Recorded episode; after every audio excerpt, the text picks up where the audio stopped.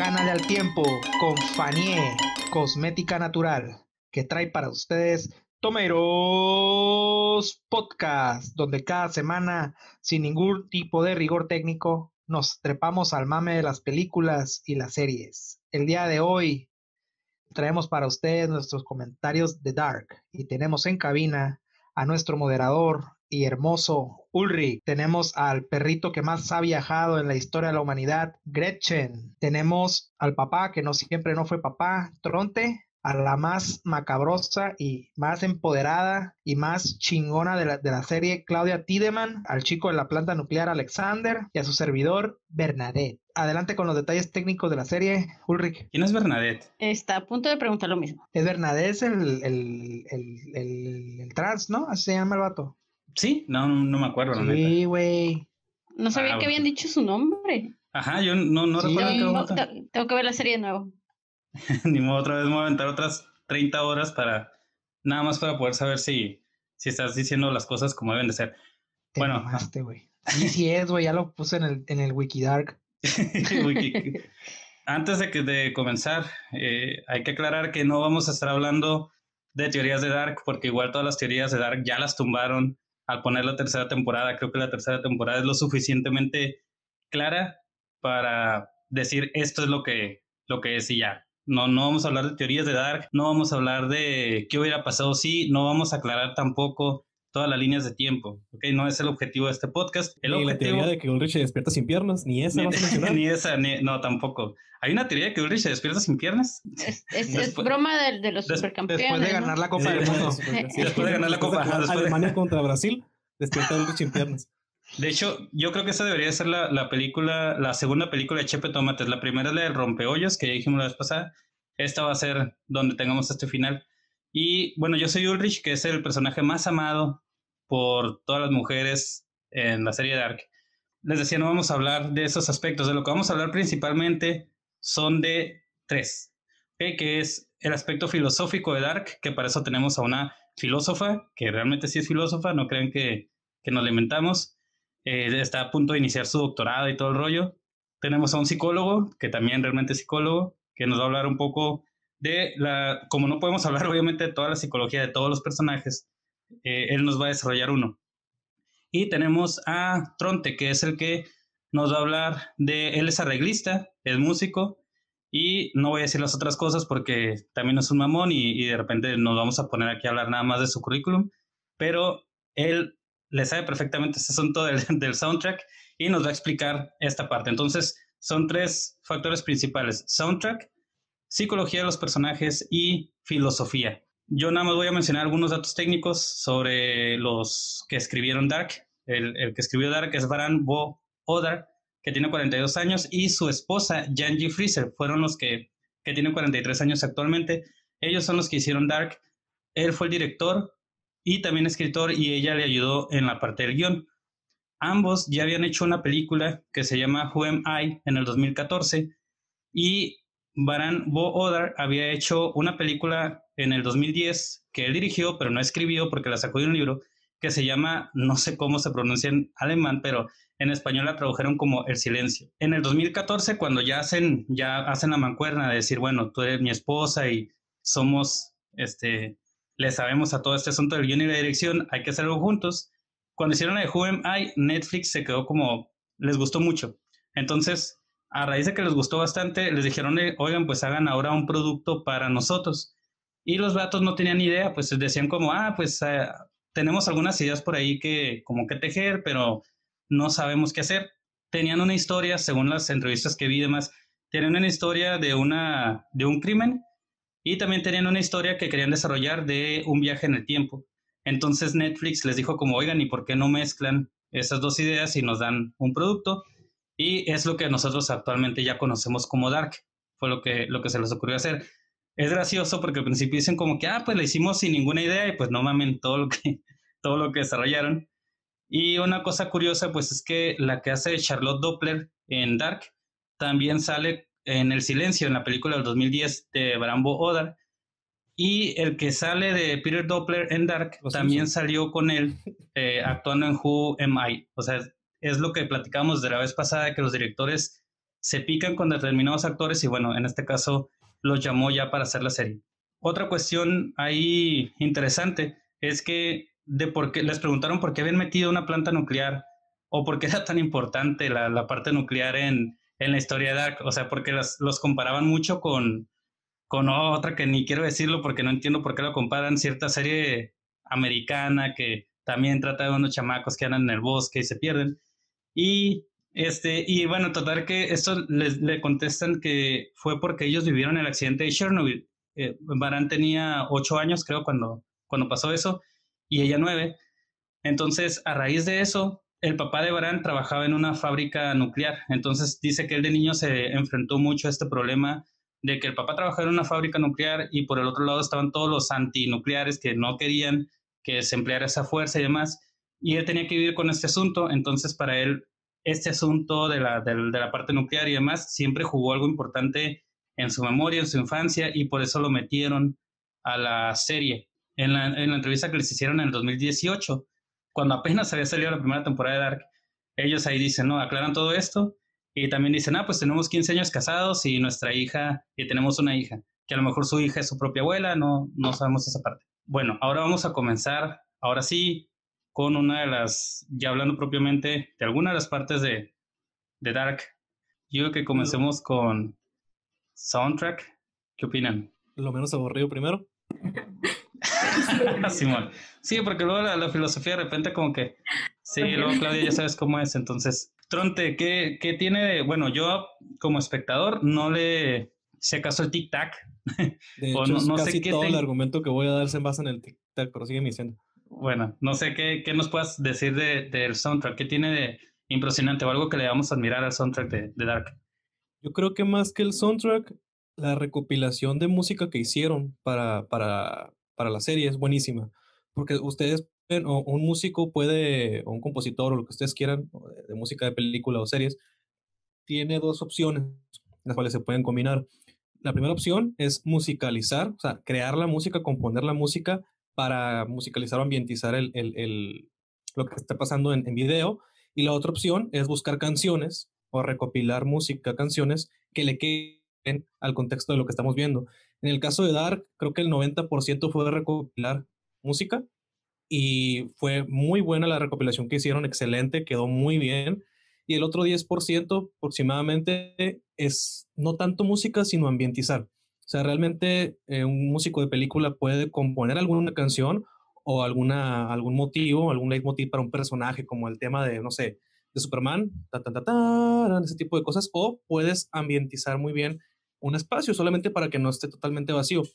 En el caso de Dark, mmm, no hay un soundtrack impresionante que tú digas, wow, es lo de Dark, ¿no?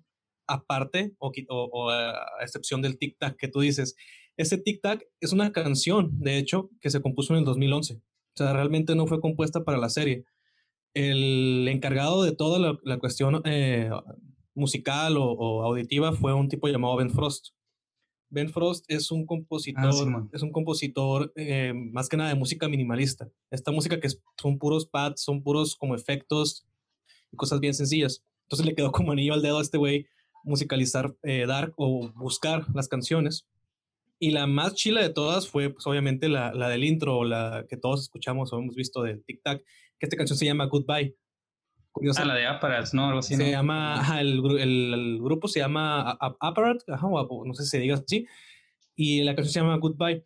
Entonces, esta canción se basa en algo que en música decimos ostintato, o sea, es algo que se repite y se repite y se repite. Y en esta pieza, en esta canción, siempre está el tic-tac.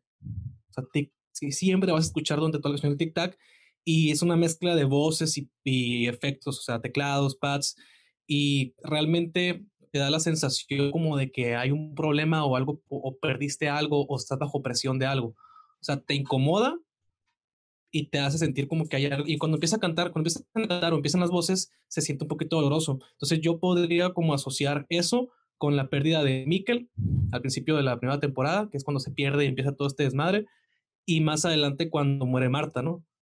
Que Jonas está vuelto loco para, para, para, por todo esto. Entonces, y también Ulrich, que la primera temporada es casi casi el protagonista para mí, de que está buscando a, a Mikkel. Entonces, esta canción quedó muy chingón con lo que estaba pasando. Te muestra esa frustración constante, súper cabrona. Y queda siempre en cualquier contexto de la serie, o sea, en cualquiera las, de los capítulos de las tres temporadas, esa pieza va a quedar bien chingón. Y algo también muy interesante es que cuando viajaban en el tiempo, cambiaba la música, cambiaban las canciones. Por Ah, ejemplo, en cuando, el tiempo y también en el, en el mundo, ¿no? Bueno, ya En- después cuando están en, ajá, entre mundos. Ya cuando Ajá, están en- las entre neuronas mundos. a todo lo que va tratando de captar. Y que ¿Y ya estás? saben ni qué está pasando y que tienes que viajar, viajar al año tal del mundo tal y hace todo ese cruzadero como de, como de perros.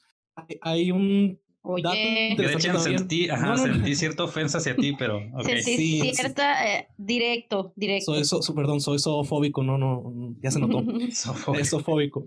Entonces, eh, por ejemplo, hay una canción de Cher que se llama If, If I Could Turn Back Time, o sea, si pudiera cambiar el tiempo, que Qué sale, bueno que lo tradujiste porque no lo había entendido. que sale, sí, es un chinglés culero, que sale cuando van a, los- cuando van a los ochentas, escuchamos música de los ochentas, o sea, escuchamos eh, Survivor, escuchamos a Cher, escuchamos a una banda que se llama Dead or Alive, que eran pura música de los ochentas con sintetizadores y tan, tan, tan, tan, tan, tan, tan, o sea, te sientes Sí, que estás en los ochentas. Entonces es muy interesante cómo esta canción de If I Could Turn Back Time, o sea, si pudiera regresar en el tiempo, queda inclusive con la temática del, del, del- de, la, de la serie, ¿no? Sí. Ahí está muy chingón, porque pues estás hablando de una canción de hace 30 años, ¿no? No es como que haya sido compuesta para esto. Y De hecho, puede ser que sí haya sido compuesta Bueno. para esto y Pero viajaron ajá, en el tiempo. viajó, ajá. no sabes. tal vez, tal vez fue no compuesta puedes ahorita. asegurarlo. Ajá, tal vez fue Ajá, compuesta hecho, no, no ahorita y se la llevaron a, a los 80s y la agarró Quincy Jones y la produjo, claro. Ajá, exactamente. O 80s sea, que tal vez los de Dark ya estaban con este pedo, güey, habían viajado en el tiempo y, y se hicieron el soundtrack para que quedara después con Dark. Es como lo que dijimos, ¿no? Que para la gente que nos está escuchando, puede escuchar esto eh, o pudo haber escuchado esto en la radio local. En el 87 salió. Entonces ahí pueden buscar en los archivos de, de radio viejos. Sí, de hecho, este, si salen dos partes, que a lo mejor salen dos partes, la, la segunda parte ya salió y esta pues apenas va a salir el, el miércoles. Pero bueno, nos decías de la de esa parte de Cher y luego. Y pues más que nada es esto, ¿no? También todas las canciones que se eligieron para, para la serie mantienen un tic-tac. O sea, tienen algún elemento en la canción o en la pieza que, estás, que nos está sintiendo, nos está dando esa presión de tic-tac, tic-tac, tin, tin, tin. O sea, sientes el tiempo bien marcado. Y eso que te ocasiona como espectador, pues sientes tensión, sientes que esa presión como de que hay que hacer las cosas, ¿no? O sea, eh, te sube esa ansiedad que te transmite inclusive el personaje que está buscando y que no sabe ni qué chingado está pasando y está yendo de aquí para acá buscando la verdad. Entonces esto es muy interesante cómo eh, seleccionaron todas estas piezas para que fueran parte del soundtrack. Y en sí lo que compuso Ben Frost es simplemente música ambiental, o sea, no, no hay nada como mm, sobresaliente de eso, solamente fue para rellenar. Y yo creo que lo más chingón es la elección que, que tuvieron de piezas. También hay otras... ¿Has musicalizado algo donde tengas que hacer una elección de piezas tú? Sí, eh, un cortometraje me tocó al final. El, el director quería poner una canción de un grupo que a él le gustaba. Entonces, no sé si haya sido muy ético de su parte, pero bueno, el tipo quería poner una canción de, de, su, de las que le gustaba a él, pero no quedaba para nada con lo que yo había compuesto en la última escena.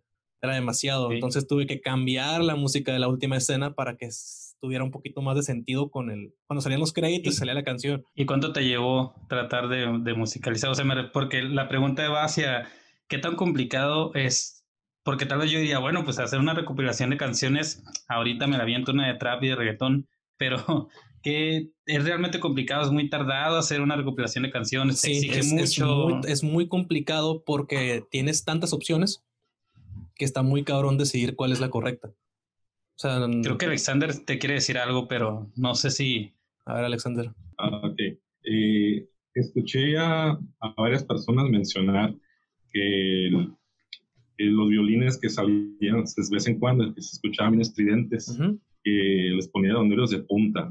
Este, o sea, ese, ese, ese sonido, aunque mm, creo que no fue algo muy revolucionario, sí fue muy, muy bien utilizado ¿no? a la hora de la práctica. Sí, lo chilo es cuando, cuando no usas un recurso, cuando, o sea, cuando no estás todo el tiempo usando algo, eh, se siente muy chilo cuando lo usan. O sea, por ejemplo, si no estás esperando el cliché del violín estridente en toda la serie, de repente hay una parte que lo tiene, te vas a sentir como que a la madre, ¿no? pero si en todos los capítulos lo hubieran usado, hubiera sido bien X. O sea, tienes que saber. No me cómo- acuerdo de los violines estridentes. ¿Cuándo suenan los violines? Bueno, a lo mejor me pasó de noche esa parte. Estaba tan traumado tratando de entender todas las líneas de tiempo que no recuerdo violines estridentes. Me acuerdo de la música ambiental y todo, pero Esa es Pero otra, güey. Esa es otra. También el compositor tuvo que moderarse porque la música de un cortometraje, de un, de un producción visual, película, lo que sea, no debe de entorpecer la historia. O sea, no debes de... No debe tomar de protagonismo a menos que protagonismo, lo quiera el director. Exacto, a menos que lo quiera el director. Entonces, en este caso, la gente estaba ya tan saturada, o estábamos tan saturados con toda la información y todo el guion que estábamos intentando tener sentido en la cabeza,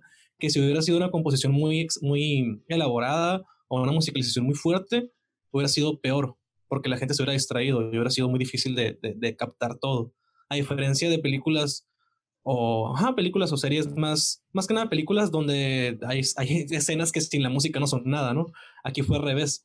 Aquí la música tuvo que ser muy, muy moderada y, y, y como muy, muy prudente en qué lugares sí, qué lugares no, para que tuviera ese efecto chilo en la gente y eso es lo que funcionó. O sea, sí estuvo muy bien hecho por parte de, este, de Ben Frost, esa elección. ¿ha hecho algo Ben Frost además de, de Dark? Porque sí vi que lo ha hecho Ben Frost, pero la verdad no sé qué otra cosa haya sí, el, eh, realizado. más que eh, compuso más, más para películas. Por ejemplo, Ah, está buscando en una Google ya. que se llama Ya. Sleeping Beauty. ¿Mande? Ah, ok, ya. Ah, él, la- él la musicalizó, Simón. Él musicalizó Sleeping Beauty, él musicalizó Super Dark Times, eh, una que se llama In Her Skin, eh, y son temáticas muy parecidas, la verdad. No tanto del, del, del- lo que trata, pero sí como ese, ese, ese vibe o ese estilo, ¿no? Yo creo que una de las claves de Dark fue en, en, en cuanto a. Digo, los directores ya dijeron, bueno, el director y la escritora, que ambos hacen una mancuerna muy chingona, Simón. ya dijeron que, que, pues, claro que se influenciaron con lo que crecieron. Obviamente, como crecieron los ochentas, pues iban a poner música a los ochentas. Pero yo creo que una de las cosas también que hizo que pegara tanto Dark al principio, digo, salvo lo que piensen ustedes, que no me importa, es que pusieron algo que causa nostalgia. O sea, actualmente, de hecho, muchas de las series, como esta serie que no debe ser nombrada americana, toma también lo de los ochentas, lo pone y la gente estaba así como, ah, bien emocionada con la nostalgia. No sé si algo ahí aplique en lo que Claudia nos puede decir, pero de, En la cuestión musical, se en la aprovechó, cuestión o sea, se aprovechó ajá. también de la nostalgia y por eso En la cuestión logró. musical, esa serie eh, halloweenesca de niños, que creo que es la que estás mencionando, no Sí. se parece en nada a la música de, de Dark, porque en Dark tienes una trama más madura y la música también lo respeta, o sea, la música es... eh, no te emocionas escuchar la música de Dark a diferencia de la otra serie que es con la que la comparan mucho, ¿no? En la otra serie escuchas algo y te quedas, wow, qué chilo. tarararararara", o sea, Baila, sí. No, pero sí te, sí te genera emociones y ya con eso, o sea. Ah, no, sí, pero yo digo como una emoción de, de más que de nostalgia, o sea, porque dijo que, que nostalgia, pero a mí Dark nunca me, nunca me provocó ningún tipo de nostalgia, no sé ustedes. No, nostalgia no, pero sí hay una emoción que no asocias a nada más que a la serie. Sí. Bernadette no sé qué quiere alegar. Bernadette, Es, Tampoco estamos es- viendo La La Land. ah, hermoso. Bueno, ¿qué? es una cuestión, una pregunta que no más voy a dejar a- para tal vez para próximos podcasts, dado a lo técnico que estamos manejando ahorita, ¿no? El- el- a lo que nos estamos enfocando, ¿no? Que es la cuestión del soundtrack. El- la nostalgia es un, pro- es un, este, es un recurso que está abusando o es bueno ahorita en los productos de, en, en, en Esa es una serie, pregunta bueno. para la filósofa, creo, ¿no? Ah, Ah, no, no, ajá, por eso. pregunta. O sea, ahorita lo, lo traigo para, porque luego se me olvida, ¿no? Sorry, sorry. ya. Simón, Simón. Ah, perdón por haberlo dicho. Este, No me me lo pegue, dejo. no me pegue, no me- Gretchen, A ver, filósofa, brinca paro ahí. Es, sí, a mí sobre todo la, la parte de los ochentas en cuestión de música, pues sí me hacía, sí me provocaba ciertas, ciertas emociones, hasta me, me, me ponía este contento, ¿no? Este, las demás, pues, eh, pues siempre te esperas la misma ah, estilo de ambientación en lo, en la parte posapocalíptica y en la cuestión de los 50, ¿no? Hay que decir que Bernadette se aventó Dark prácticamente para, digo, en parte para poder hacer el podcast porque te la, te quemaste las pestañas, ¿no? Viéndolo casi seguido. Eh, sí, que como el meme de Homero, este, Sí, creo que soy mi Sí. propio abuelo. sí, a huevo. Eh, pero bueno, de, de hecho, de lo que estás comentando precisamente también es que no sé si se esté abusando, pero una cosa es que se está abusando y otra cosa es que lo hagan bien. A mí Dark se me fuera que lo hizo muy bien. Digo, Claudia menciona lo de las emociones, que precisamente yo creo que lo que tratan de hacer es con esa emoción conectar automáticamente, ¿no? Con el público bien machín y, pues con esto del soundtrack y de la elección de canciones. Entonces, digo, no, a mí tam- me recordó nomás por la trama, o sea que sí tienen cierto parecido a la serie que estamos diciendo aquí, americana. No se parecen nada. a mí no se me hace parecen que se parezcan mucho. Ni Pues siquiera es que en la trama. ¿cómo que no se van a parecer en la trama? El Si hecho de que tenga chamacos. dos, dos Hay un bosque, paralelos, sí, hay- sí se Ajá, parece. y ¿no? la otra, ajá, y hay un bosque, habla de hay adolescentes, hay, hay adolescentes que sus papás les No, valen pues madre. se parece a como a Hay una planta 30 nuclear, no pueden decir, no pueden decir que no se parecen. En, sea, en, en ¿ven la serie que no invitar? puede ser nombrada. Hubiera hablado no es yo nada planta- más. No es planta mi nuclear. opinión es mejor que la de todos Es ustedes. planta nuclear, es MK Ultra, es distinto. Es distinto. ¿Ah, sí? No es planta nuclear en la serie que no debe ser nombrada. Bueno, gracias por haberme dejado como un estúpido. Eh, nada. la cuestión es que. Cosas tan Un extrañas gusto. se están diciendo, ¿eh? es que estamos hablando en otros idiomas y en otros mundos, güey. Tú no eres, tú no entiendes eso. Tú no eres Mientras no se metan en una alberca, todo bien, ¿no? ¿Ok? Ok. Bueno, ok. Aludiendo a las cosas No. extrañas. No, no, no lo haré, supongo, pero Pero gracias a por mí no, no, no lo encuentro de verdad porque dicen que se parece a esa serie que no queremos nombrar La de de adolescentes. Dice, El ya, yo, yo les expliqué ya porque este, dicen que es la misma, la trama es parecida, son adolescentes que, que son, que el otro no, al principio no eran tan adolescentes, eran más púberes, pero que se les pierde un chamaco y que tratan de buscarlo, hay un bosque, todo ese tipo de cosas, por eso decían que Mm, yo cuando lo leí sí me quedé como, ¿es en serio que lo están comparando? Porque hasta se atrevían a compararlas y, y no, decir, pues ah, no, también parece- se parece a Crepúsculo en ese caso. Hay un bosque, Uh. son adolescentes. No, pues Pues Hansel, es que- No, no, no. Elimínenlo, por favor. es- esa parte va a quedar cancelada, ¿ok? Pues es que no, o sea, lo estoy diciendo de manera. Ya se me olvidó que iba a decir, continúen. Ay, Gretchen, es típico de los perritos. Mejor Se llama reducción al absurdo. Estás- Ay, no, te- espérate, ¿Qué? todavía no vamos a entrar con eso, no, todavía no, no, vamos a entrar no, con no. eso, tranquilo. Oh shit. Eh, bueno, What? antes del soundtrack, eh, bueno, com- comentaba eso y antes de, de que vayamos a pasar a otro tema, igual lo del soundtrack lo vamos a seguir tocando. Eh, una de las cosas que les quería preguntar es, ¿les gustó y haciendo el preámbulo al otro, ¿les gustó la tercera temporada? ¿Les gustó el cierre de la tercera temporada? A mí sí me gustó. A mí me gustó, se me hizo que el guion encajó perfectamente, que supieron cómo monar las cosas y si lo resumiera en algo diría que fue la forma más elegante de decir todos están muertos. O sea, todos odiamos que nos digan en una serie o en una película que al final todos estaban muertos. Sin embargo, Dark, los escritores encontraron la forma de decir todos están muertos, pero te lo voy a decir de forma elegante, hay un tercer mundo. Sí, pero Entonces, no. sí, pero no. Entonces, ah, no sé, Alexander, Gretchen, Bernadette, Claudia, Tronte, ¿cómo se les hizo el final? ¿Les agradó, Claudia? A mí, a mí sí me gustó porque además va acorde al pensamiento filosófico que ellos están tratando de, de, de dar a conocer con, con esta serie, ¿no? Y ahorita pues, más, lo voy a, a Váyanse hablar- preparando para el monólogo. ya, más. ya me dio un poco de miedo con eso, pero Vamos a acabar bien nietzscheanos al final de esto, pero no pasa nada. Sí, sí, sí, sí. no, Schopenhauerianos. Ah, Ah, ok, está bien. Ah, Schopenhauer. O sea- Scho- Ni siquiera lo puedo pronunciar. Schopenhaueriano. Es más fácil peinarse que Nietzscheano, pero bueno, bueno, ya. bueno, ahorita, ahorita igual vamos a desarrollar esa parte que nos interesa mucho. Alexander, ¿cómo se te hizo a ti? ¿Se te agradó el cierre o no? El cierre se me hizo muy, muy congruente con todo el desarrollo de, de la serie. Entonces creo que cumple, este, algunas personas dirían que se salieron por el camino fácil, pero pues creo que eh, más bien eh, tenemos, algunas personas tienen una expectativa muy alta que tuvieran una solución así bien cabrona, bien elaborada, y pues se solucionó todo pues viajando al universo original. ¿Ibas a No, decir algo que, algo que voy a decir que, eh, Alexander, una vez pusiste en Facebook que hubieras querido ver algo también un poco más romántico, ¿no?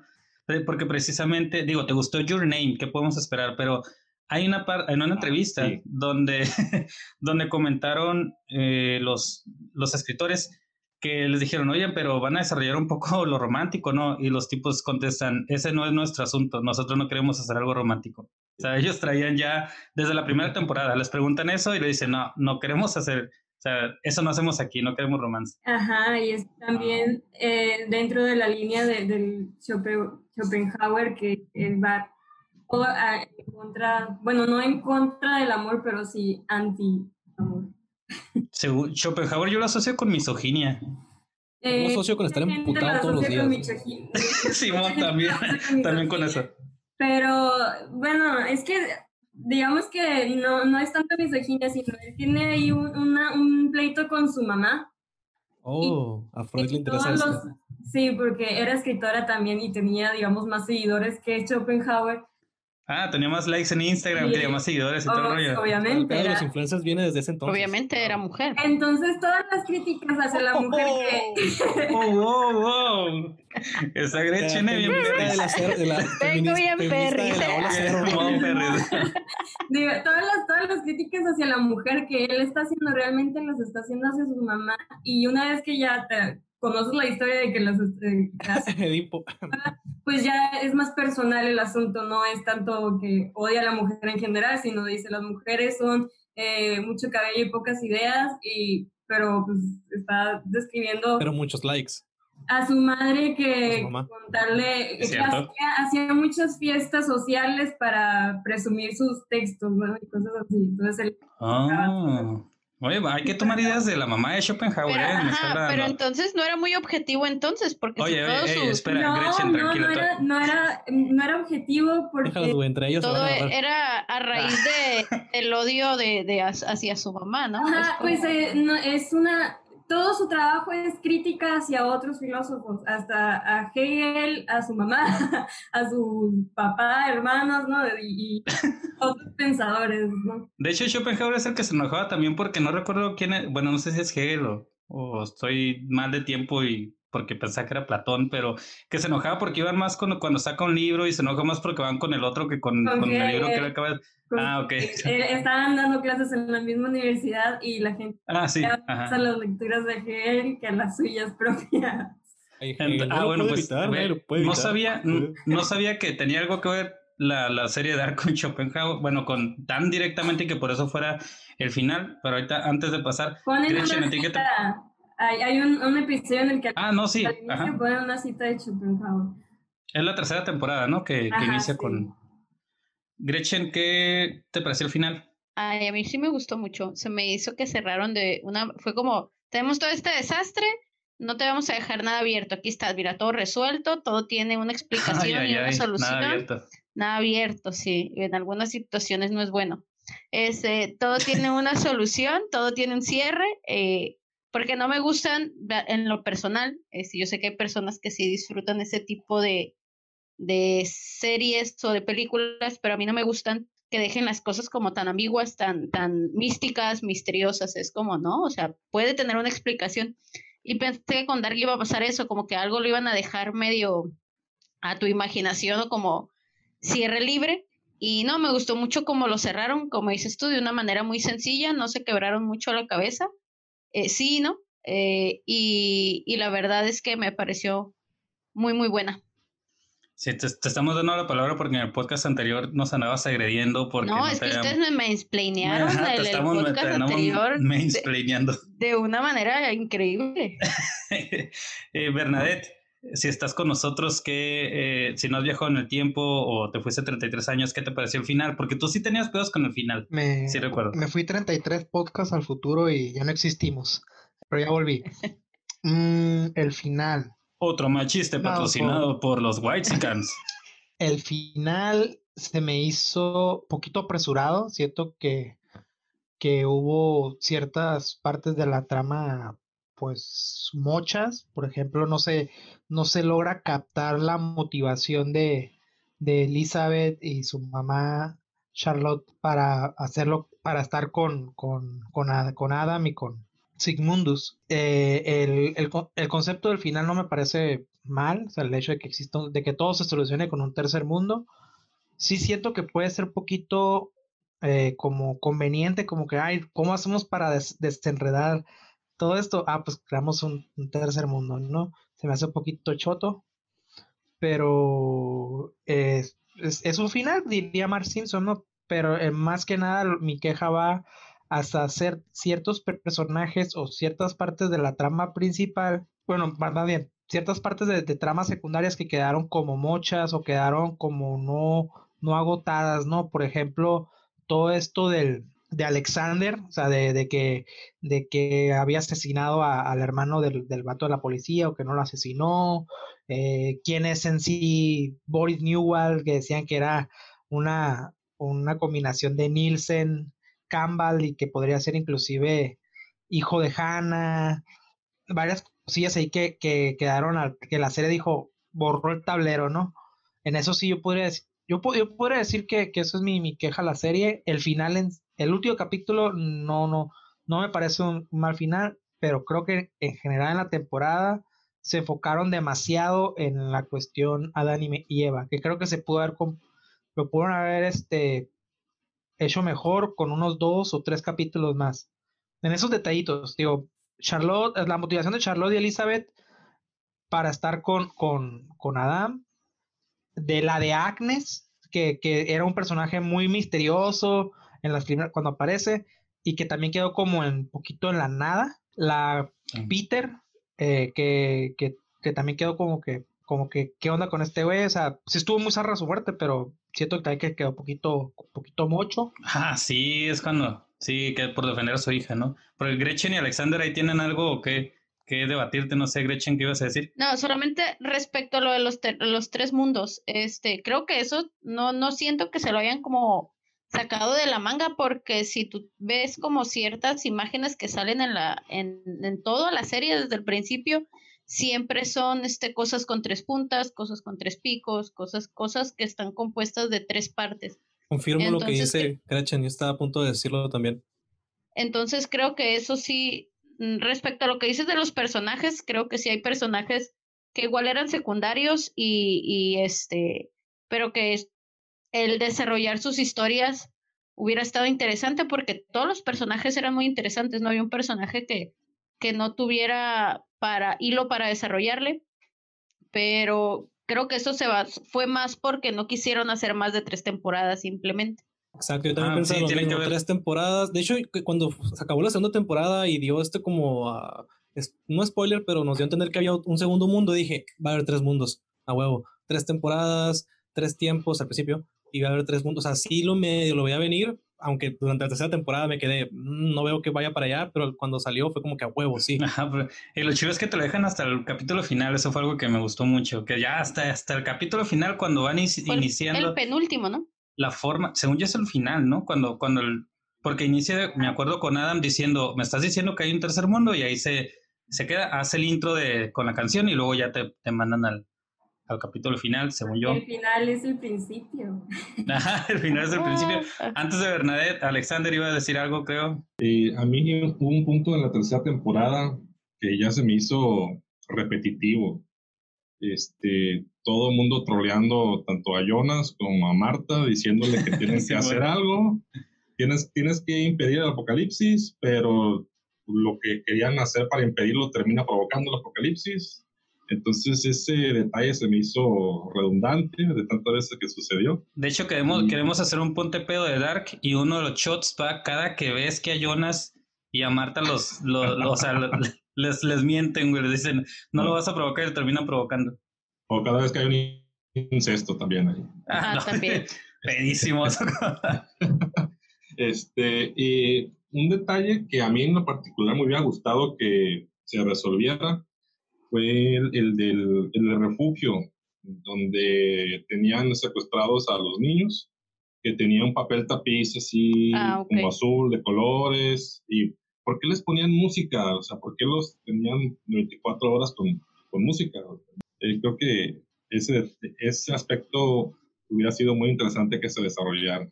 Es, es, rápido, y más bien es, es, a modo de pregunta, porque ahorita que hablaron eh, sí, sí suele ser como que obvio la cuestión de los tres mundos, pero siento que fue muy apresurado. Yo no lo veía venir, ¿eh? No, no, sí, o sea, sí, pues la trifecta, o la, triqueta, y, o sea, sí, y de hecho, esa modo de pregunta, mm, porque ya es que el, el, el número tres es un número cabalístico, tiene algo, tiene importancia, sí, no, sin ser experto, ¿no? Yo el número Santísima Trinidad y todo este rollo. ¿no? a, todos, si hay algo ahí que se pudiera... Dos, mujeres son camino.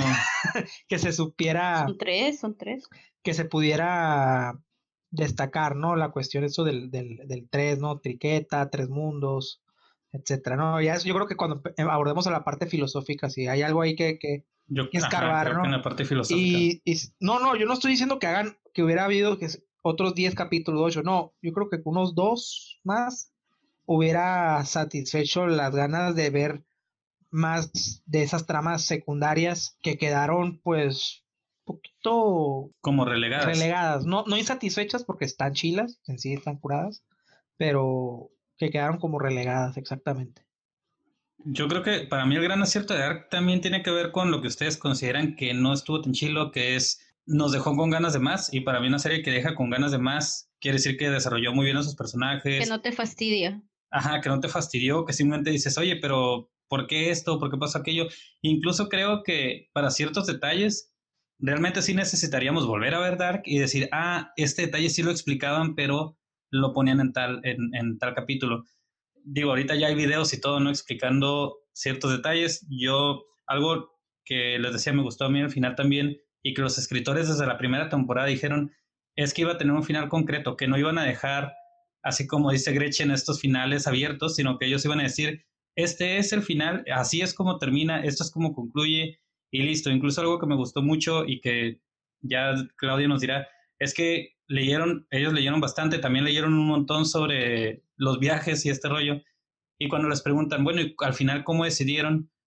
Ellos dicen, bueno, la, la realidad es que hay una parte donde tú investigas y otra parte donde haces, y simplemente entre los dos estaban eh, ahí en la mancuerna de decir, sabes que lo que estás diciendo no va, mejor hay que meter esto, o lo que le dice está muy chilo, pero no se puede meter, y ahí es como se iban complementando, que para mí la mancuerna que hicieron para lograr Dark, lo que conocemos de Dark, se me hizo perfecta, ¿no? Bernadette. Lo que sí me gustó muchísimo, o sea, más que el final del tercer mundo, es el, la escena final, me gustó un montón.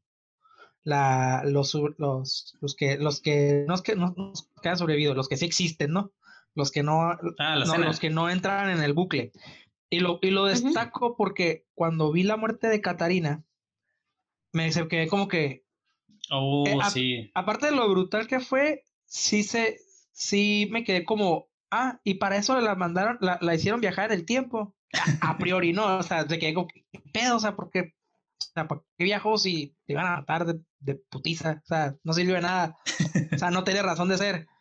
Pero luego cuando lo juntas todo, o sea, la muerte de Peter, la muerte de Regina, la muerte de Catarina, la muerte de Hannah, y al final, al final del, del, de, la, de la serie, la última escena que están pisteando a toda madre, la lluvia, y que jijiji, jajaja, y personas que realmente les fue de la verga en el, en el bucle, ¿no?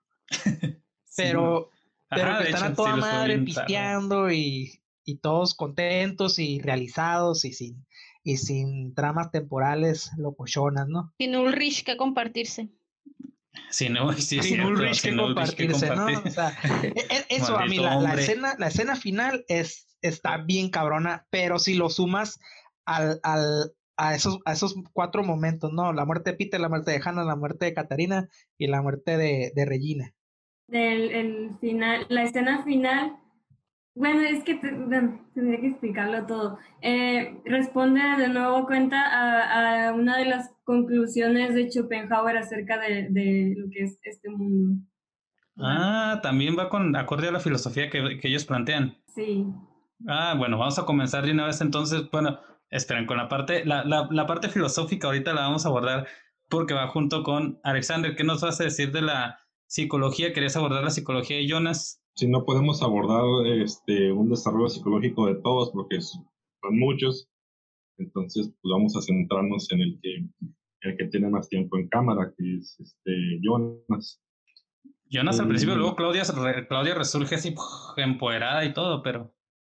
Ah, sí, resu- resultó la chila al final de cuentas esta Claudia. ujú. Este, pero bueno, eh, ¿qué es lo relevante que hay que mencionar de este Jonas? Eh, pues primero la, la serie nos, nos hace mención de, pues empieza con el suicidio de, de su papá, ¿no? Entonces, eh, pues eh, Jonas al principio de la serie está pasando por, por un proceso de, de duelo. Estuvo internado dos meses en, en un centro psiquiátrico y a partir de esos dos meses este, lo, le dejaron ser lo que es un, pues, un paciente ambulatorio. Entonces, eh, de hecho, una de las primeras escenas eh, es Jonas teniendo una, una pesadilla. Despierta todo exaltado y lo primero que hace es tomarse pues, su, su medicamento. Eh, le puse pausa a esa escena para ver específicamente qué, qué medicamento era. Estaba tomando amitriptilina, que es un, eh, un estabilizador del estado de ánimo. Eh, entonces, el, principalmente a lo largo de la primera temporada, ya después en las segundas, eh, la segunda y tercera, ya no, este aspecto pues se va haciendo irrelevante. Eh, Jonas tiene eh, alucinaciones. Eh, ve a su, a su padre que está como que brotando un líquido así oscuro y nunca sabemos qué onda con ese, con ese líquido o, o esas alucinaciones. Entonces, eh, estas alucinaciones son, pues, son producto de lo que es su, su estrés postraumático y, y, no tanto, que no tiene que ver con, lo, con toda esta onda de, de, lo que son los viajes en el tiempo. Entonces, lo que son las, las pesadillas, las alucinaciones, este, tienen que ver pues, con esto que está pasando por, por lo que es un proceso de, de duelo y si nos basamos en las etapas del de duelo de, de Rose, eh, estaría pues en la segunda, que es la, la etapa de la, de la ira. De hecho, podemos ver que el primer capítulo está platicando con, con es, es psicólogo, es Peter. ¿Con platicando con Peter. ¿Doppler? No me acuerdo específicamente. ¿Con Peter Doppler? Eh, sí, Peter Doppler. Ah, okay. Peter no es su psicólogo eh, dentro del, del centro psiquiátrico, sino que es su psicólogo después de estar durante este, después de su estancia aquí, ¿no? Entonces podemos ver cómo este Jonas se exalta y se pone a, a gritarle eh, acerca de por qué se fue, por qué se fue sin decirnos nada, sin, sin decir adiós, sin despedirse. ¿no? Entonces, pues ahí nos, nos está mostrando pues cómo está, está enojado. O sea, ya pasó de la etapa de la negación, pasó, pasó la etapa de, pues, de, de, la ira. ¿no? Ajá. Pero entonces esas escenas que, la, que ponen no son con el fin de conectar con el viaje en el tiempo, sino nada más de mostrarte un estrés postraumático. Si nos basamos en la psicología, uh, es correcto, es, es, puro estrés postraumático, pero si ya metemos ahí el entrelazamiento cuántico, pues no, eh, pudiera ser, pero yo le voy más a que es por, por el estrés postraumático. Eh, también, eh, pues este Jonas es que hay tres actores que lo representan en tres líneas del tiempo. Entonces, eh, pues va teniendo su evolución a lo largo de las que son las tres líneas. Entonces, en, en un principio, es, pues nos muestra un Jonas pues, muy sensible, con miedo, confundido, una persona pues introvertida que, le, que no, no demuestra tanto sus emociones. Sin embargo, tampoco es una persona torpe socialmente, tiene su, su círculo de amigos, simplemente es introvertido. Y, ese, y, y esto, que... ah, te voy a decir, y esto nos, es, este crecimiento realmente sí es notorio en, en los diferentes personajes que, bueno, las diferentes veces que aparece Jonas o lo sigue manteniendo. El, pues se nota mucho la diferencia entre el primero eh, eh, y el tercer Jonas, que ya sea Adam, ¿no? Entonces, uh -huh. eh, es en lo que es el, uh, el Jonas del futuro, que tendrá que, que estar unos 40 años. No tengo idea. Este, Está guapo. Bueno, pues, ajá. Sí, pues ese Jonas ahí que, que de repente vaya a hablar con él, ¿no? Como cuando estaba en, la, en, el, en, el, en el refugio antibomba. Eh, este Jonas ya es un Jonas más adaptado, ya, pues, ya, ya sabe cómo, cómo funcionan los viajes en el tiempo. Y, sin embargo, es, al primer Jonas le están haciendo muchas sugestiones diferentes personajes. Le están diciendo, no tienes idea lo, lo importante que eres tú para todo este, el, el desarrollo de los acontecimientos, ¿no? Ajá. Entonces, le están resaltando mucho su importancia de, de, la participación de los acontecimientos. Entonces, poco a poco, Jonas empieza a desarrollar lo, que se llama el, el, complejo mesiánico. Yo tengo que resolver esto, lo tengo que resolver yo solo. O sea, yo voy a hacerme cargo, voy a salvarlos a todos. Se, se nota en el, en el Jonas del futuro pero ya está llevado a su nivel más alto en, en Adam. Entonces, Adam no solamente tiene esta, esta característica del complejo mesiánico, sino que se vuelve un, un manipulador, está mintiendo para que las cosas se lleven, se lleven a cabo. O sea, va, él, él, está mintiendo, lo está haciendo a causa de este mismo complejo. Así es, o sea, él, él se puso esta carga, pues a partir de que varias personas le estuvieron diciendo, recalcando esta, este detalle, ¿no? Pues el mismo, los, ¿no? Los... ya, de hecho. El mismo, el mismo se, se, estuvo este, manipulando y él se hizo a, a o sea, él, al final. Él está reforzándose su ser mesiánico del futuro. Ajá. él, es un... Pero también Claudia creo que lo llega a mencionar alguna vez, si mi memoria no me falla. Te, no puede ser que te falle, Alexander, la acabas de ver tú también casi de corrido toda la, todas las temporadas.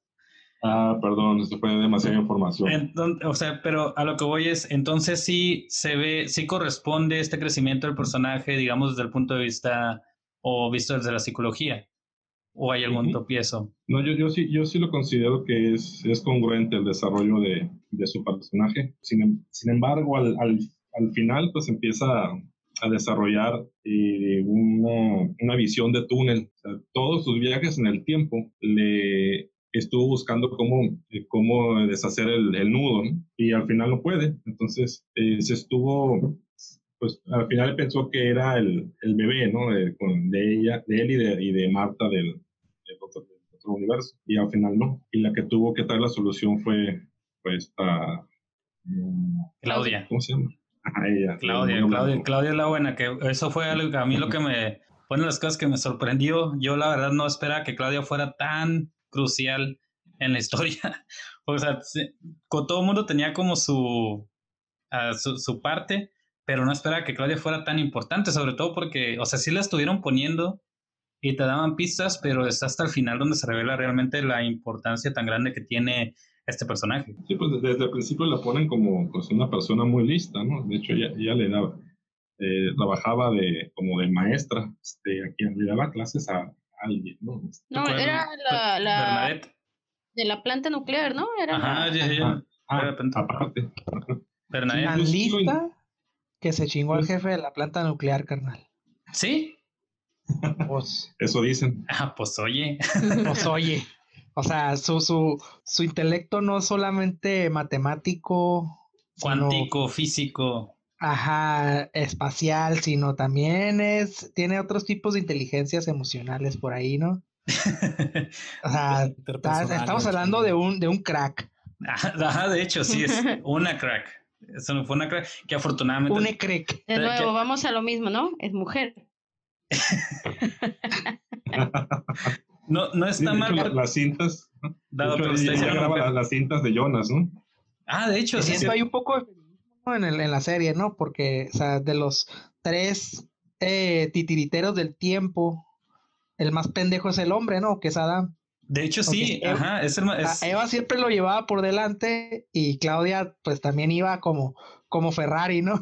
Jonas, Jonas es el más estúpido de todos, ¿no? Pues al que más sí. manipula, se automanipuló. Todos los y... de todas las líneas de tiempo son los más estúpidos de todos. Sí, ¿no? Jonas es el que, ah, sí, dile, sí, dile, a Jonas que vaya por la pizza, dile a Jonas que vaya por el café.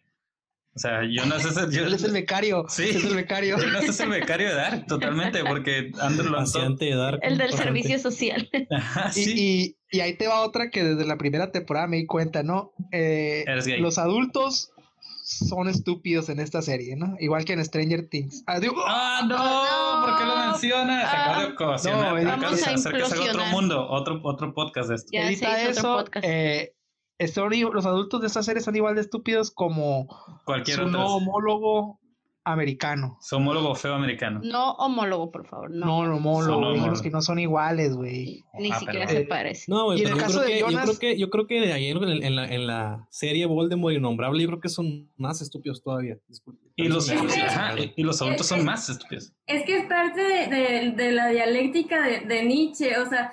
Ah, caray, no, no he fumado ah, nada. Bien aguanta, aguanta. Okay, aguanta. Vamos a... Espero todo este tiempo se hayan estado preparando aquellos que nos escuchen para esta parte. Okay. No sé si estoy lista, pero. Agarren, agarren lo que tengan, fumen de lo que esté a un lado, no importa que tengan al lado, que tengan. Inhalen o inyectense lo que Porque estamos a punto de entrar a la parte filosófica encabezada por Claudia. Aquí se define si este, si este episodio te va a dar seguidores o te va a quitar seguidores. todo está, otra vez, todo está en Claudia, por lo visto. De Claudia. Vamos, Claudia. Lo que pasa es que eh, Nietzsche afirmó, bueno, cuando uno es joven es un poco más guerrillero, entonces cuando las versiones jóvenes de todos estos personajes siempre son activos. Y ya cuando vemos las versiones este, más viejos, los vemos que son menos activos, son completamente pasivos, sin embargo son los que dan órdenes. Y los, que se andan cochando ahí amigas de amigas y todo eso también. Pero eh, digamos que eh, están ya en, en, un, en, una etapa calma de la vida. Eh, para Nietzsche, digamos, el, el, el, estado del espíritu, el, el, que inventa el espíritu. Y vemos a, aquí a Adán y a Eva como personas espirituales, ¿no? También a Noah, una persona espiritual que ya digamos que eh, se definen por, por la impotencia y no tanto por el movimiento, por lo tanto ya inventan a lo que es eh, esto, al espíritu. ahorita lo voy a explicar. Ok, ok. ¿Verdad? ¿Ibas a decir algo? Eh, ahorita que comentó de que había adult, que había en su parte más joven, eran un poquito más activos que en la parte adulta, se hace patente, por ejemplo, en Magnus, ¿no? Que era acá chico chico rebelde y chico cogelón de, de gimnastas y bailarinas, güey. Y ya de, de, adulto, nada más es, hay que obedecer a Adam y tranqui. Ah, sí, ¿no? Sí, ajá, sí, es cierto. Todos, todos, creen en una profecía, en algo, algo en el siguiente mundo, ¿no? En el, ¿Cómo, cómo decirlo? En el paraíso. ¿Cómo, de hecho, es una, una de las dos, ¿cómo abordas Dark, Claudia? O sea, ¿cómo se inicia abordando Dark desde el punto de vista de la filosofía? ¿Por dónde tenemos que comenzar? Pues desde el inicio ellos lo dejan muy en claro que... El inicio es el final. Ajá. El, inicio pues abren con una cita de Nietzsche, entonces desde ahí ya tú puedes imaginarte cuál es la postura de, de esta serie. ¿Qué vamos a sacar con sífilis? no. Eh, muy, muy eh, ¿viste, Ulrich? Y a lo, a, lo largo, a lo largo de la serie van tomando unos conceptos, o podemos ver los conceptos, en su mayoría son de Nietzsche, también de Schopenhauer, y vemos este, a Heidegger, vemos Leibniz, Hegel, vemos prácticamente toda la filosofía alemana. Sí, de hecho, ves a Hegel? En fenomenología del espíritu. Nadie entendió fenomenología del espíritu, ¿qué no? bueno, el, el Dame un segundo. El concepto que podemos, es mucho, que todo el mundo entendió muy fácil, es de la del eterno retorno, ¿no? Que ah, lo explican constantemente. Sí, claro, sencillo. Por supuesto, por supuesto. Sí. Deja saco mi libro que tenía del eterno retorno. Ahora, me refiero a que todo, cuando todo se, todo se repite y, y esta es como una ley de Adán y de Eva, todo tiene que repetirse. Ah, este concepto lo, lo maneja Nietzsche eh, los, digamos que es una continuación de una idea de Schopenhauer, que para morir uno tiene que volver a nacer. Schopenhauer usa esta idea de la filosofía oriental. Eh, y yo como humano cargo con todas las vidas de mis antecesores, lo que ahora podríamos llamar lo que es una carga genética, que antes no se sabía que existía eso, ¿no? Yo, pero eh, esta teoría dice que yo vuelvo a nacer en mis hijos y volvemos a realizar las mismas acciones una y otra vez, pero de forma distinta y no nada más como individuo, sino como sociedad y como fenómeno. Ese es el primer concepto que, está clarísimo en toda la serie. bueno, sí, claro, yo es algo que me quedó, no sé los demás, ¿no? Pero yo sí lo vi. de hecho, pensé lo mismo, pensé lo mismo cuando estaba viendo. Una de las cosas que, que de hecho vi en las entrevistas es que les preguntan, que cuando hicieron la primera temporada y les preguntan qué quieren plantear, quieren plantear que hay alternativas o quieren plantear que todo está determinado. Y entonces ellos contestan que ellos no quieren poner que hay alternativas, sino que todo está ya determinado y no puedes escapar a lo que sea que, que, te esté pasando, porque simplemente eres como una pieza y hagas lo que hagas, de todas formas ya estás predestinado, digámoslo de una forma. Y esta es una idea muy schopenhaueriana. Dice que los hombres no somos libres, son, sino respondemos a una voluntad, the will, ¿sí? Pero eso lo voy a decir un poquito más adelante. El, siguiente concepto sería el del superhombre. Eh, en, esta, en esta idea, nosotros los hombres no tenemos la capacidad de observar la realidad en su totalidad. Eh, hay una teoría que dice que para poder observar un fenómeno en su totalidad tenías que ver, tienes que verlo desde afuera. Y para observar, por, por ejemplo, el fenómeno hombre, o el fenómeno vida, nosotros deberíamos de estar, de verlo desde afuera de lo que, de lo que somos y por lo, lo que es imposible porque no podemos salirnos de, nuestra, de nuestro ser hombre. Ok.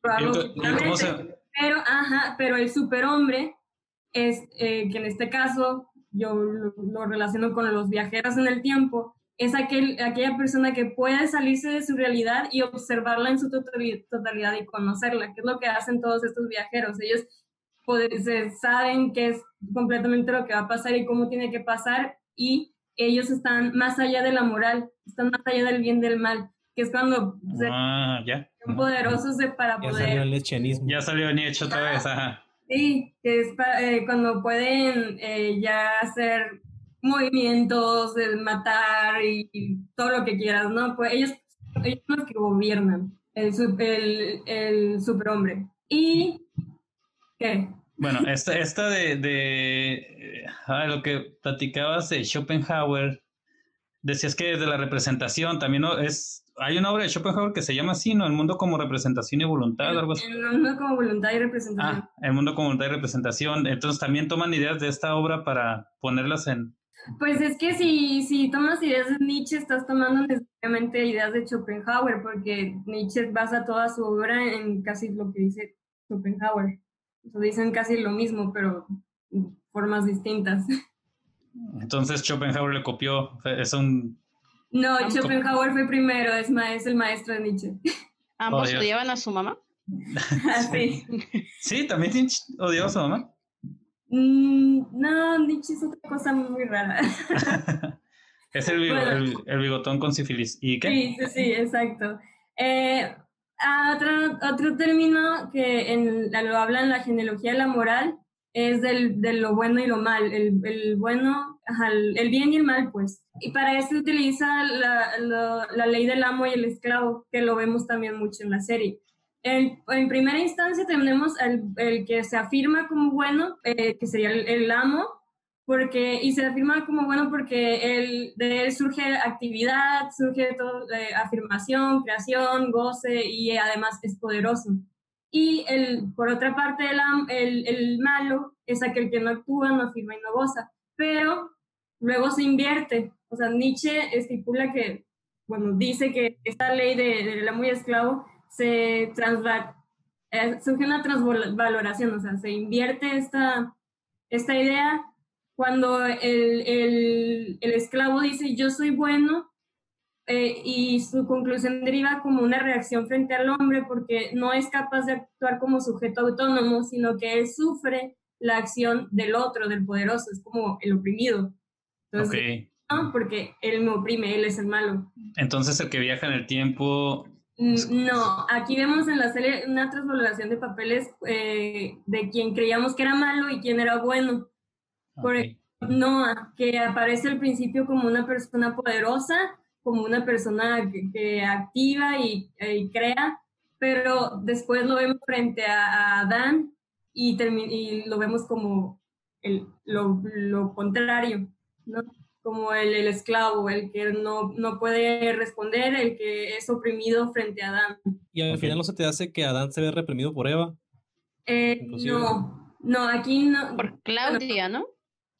Ajá. Ajá, pues, Sí. Pues, bueno, Eh, bueno, vemos constantemente una transvaloración de valores, pero porque precisamente Nietzsche es, una, es, es este perspectivista. Si él no cree que hay una, una verdad eh, fija, y en toda la serie no vemos una verdad fija, vemos una transvaloración de valores. Y él, eh, por ejemplo, Nietzsche distingue dos clases, la de los señores y lo de los esclavos, ya lo dije cerrando, ¿no? Pero el esclavo vendría a ser en esta serie todos menos Jonah y Marta. la- Y, eh, durante, toda la, durante toda la serie. Sí, O- todos, eh, son mm, los, todos los viajeros más bien. No sé si entra Claudia aquí, pero, pero mira, en, en, el, en esta ley, eh, a su vez los, los señores están dispuestos por dos castas, o sea, está la, eh, el, el amo el amo se divide en, en, la casta guerrera y la casta sacerdotal, que es lo que había mencionado hace rato. Y vemos a Jonah, cuando es joven, es una casta guerrera, igual a Marta en, en, el otro mundo, es una casta guerrera, y ya cuando son grandes es sacerdotal. O sea, la sacerdotal deriva de la primera, de, de la casta guerrera, y se convierte en su antítesis, es la, la el, ¿Cuál? El, el, la, el, diálogo entre el bien y el mal, ¿no? Inician como, como guerrilleros, los que se mueven con su cuerpo, viajan entre, entre mundos y entre tiempos, pero finalmente se transforman en lo que son los sacerdotes. O sea, eh, estas personas de, que creen en, el, en lo que es el espíritu o en el paraíso y se definen por la impotencia porque ellos no se mueven no hay movimiento en ellos. Eh, es una constante, ahí está ahí la palabra, ya me acuerdo, dialéctica. Ah, lo que, sí. ya lo, es decir, eh, la realidad no es fija no, y no es determinada, sino que está en un constante proceso de transformación. Aquí vemos siempre el bien y el mal se, se, se transforman en su contrario. Igual estas personas, el, el, amo y el esclavo, se transforman siempre en su contrario. Eh, está regido pues por la contradicción. ¿Y todo eso es idea de Nietzsche? ¿Dices? Sí, sí, de Nietzsche y de, y de Schopenhauer. Cada realidad eh, solamente, bueno, esta de cada realidad puede ser comprendida por su, por su contrario y en su relación al todo, digamos, desde Hegel. También, o sea, también la encuentras en Hegel. Eh, para Tronte que preguntaba dónde veían Hegel. Ajá. La, la, la, otra es la de la ley de causa y efecto, que esa la están constantemente repitiendo, toda causa tiene su efecto. Pero eh, bueno, por lo menos en la historia de la filosofía alemana, al inicio están en constante búsqueda de la causa y el efecto. ¿Cuál es la causa de todo? ¿Qué, cada, ¿Cuál es la causa de cada fenómeno? Y Leibniz, Leibniz, Leibniz, ¿cómo se pronuncia? Leibniz, por ejemplo, la existencia es la, la, la, existencia y todo lo que determina la existencia son deducibles a partir del el conocimiento de la causa. O sea, todos creen que existe una causa, igual en la serie, ¿no? Vemos que eh, constantemente Adán está diciendo que, que tienes que, que hay una causa y de ahí surge todo lo demás. Y, y Linus precisamente es el que dice que para poder conocer la causa, todo tiene que pasar exactamente igual, siempre. Y Adán está obsesionado con que, y Marta también, con que todo pase siempre igual para poder destruir la causa, para poder llegar a la causa eh, al, al, al, inicio y destruirla. Linus es el que dices. Ajá. ¿Y él, quién es? ¿Es también una, es alemán? Sí, sí, también es alemán. Gottfried Leibniz, Leibniz es matemático, pero es también filósofo. De hecho, él tiene una frase muy famosa que dice, este es el mejor de los mundos posibles. Y es otra frase que podemos encontrar en la serie, cuando de los tres mundos, el, el nuestro, o bueno, el, hay uno que es el mejor de los mundos posibles, los demás son un desastre, un error en la Matrix. Ajá, dice este concepto otra vez de el error en la Matrix lo toman literalmente la película o realmente lo toman de algún otro lado. No, lo que pasa es que Matrix, Matrix tiene una eh, etimológicamente significa la matriz, ¿no? Es el, la, de donde surge todo, la genealogía. Y también es, es un tema en filosofía, la genealogía del espíritu, la genealogía. Eh, Nietzsche casi siempre te dice que para poder entender algo tienes que irte a la, a la matriz, a, la, a lo, que es de dónde surge todo. ¿Sí? Ok. Eh, luego, bueno, eh, está la búsqueda por la causa y el efecto, pero Después, en con Hume, otro filósofo alemán, se dan cuenta de que no es posible determinar una causa de las cosas, porque para que ello pueda pasar, tendría que pasar siempre las cosas igual.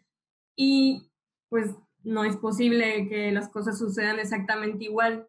Entonces ya se elimina la idea de que hay una causa este, primera de todas las cosas, sino que hay un suceso continuo de fenómenos, una sucesión infinita de fenómenos y de ahí surge ya el estudio de la fenomenología.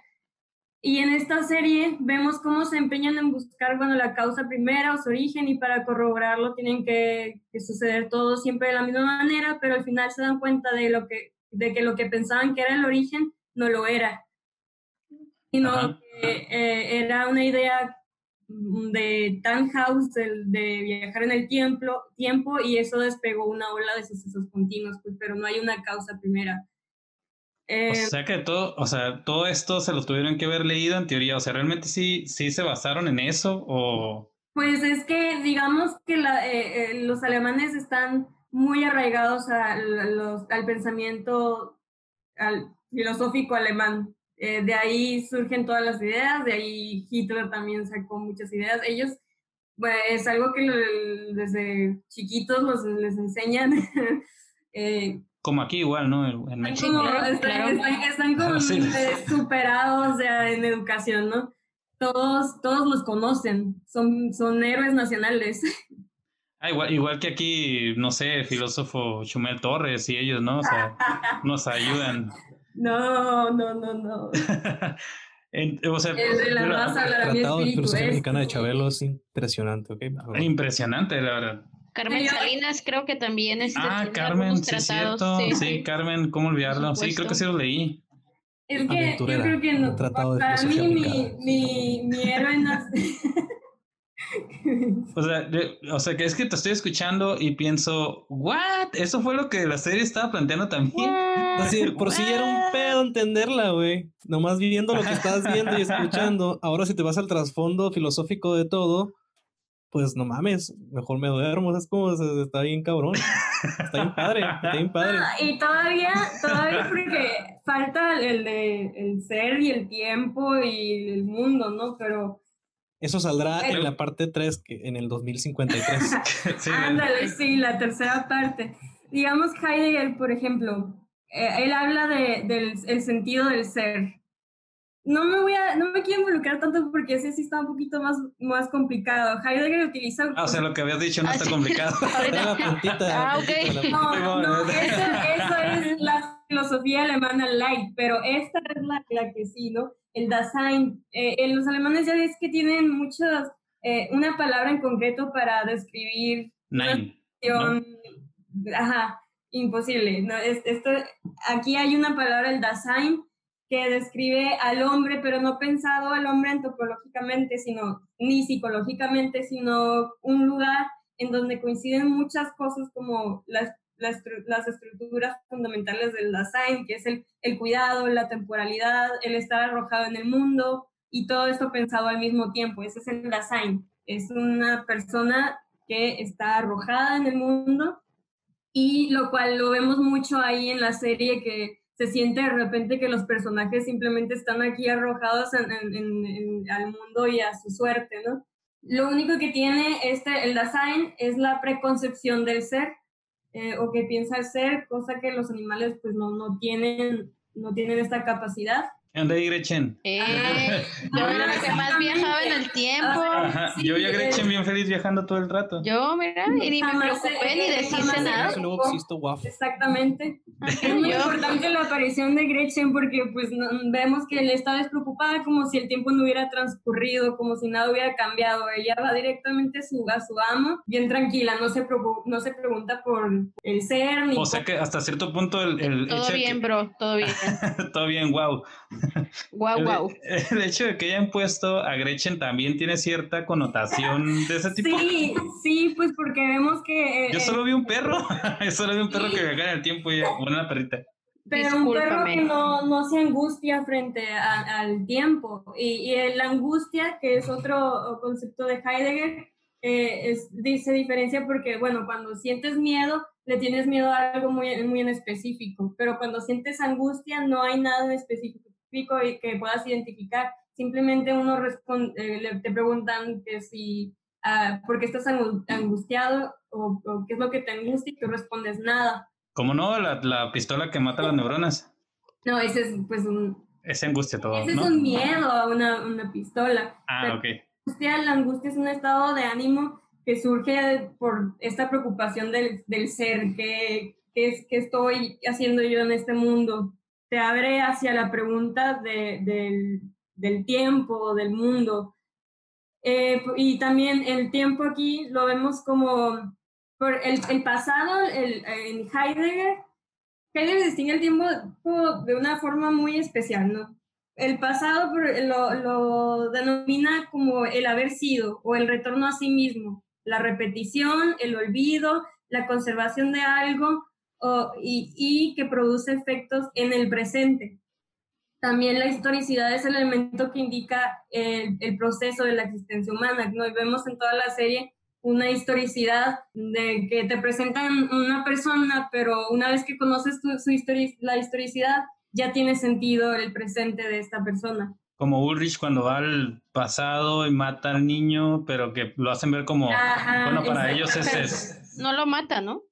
Eh, no, lo mata, pero pues, lo, es cierto.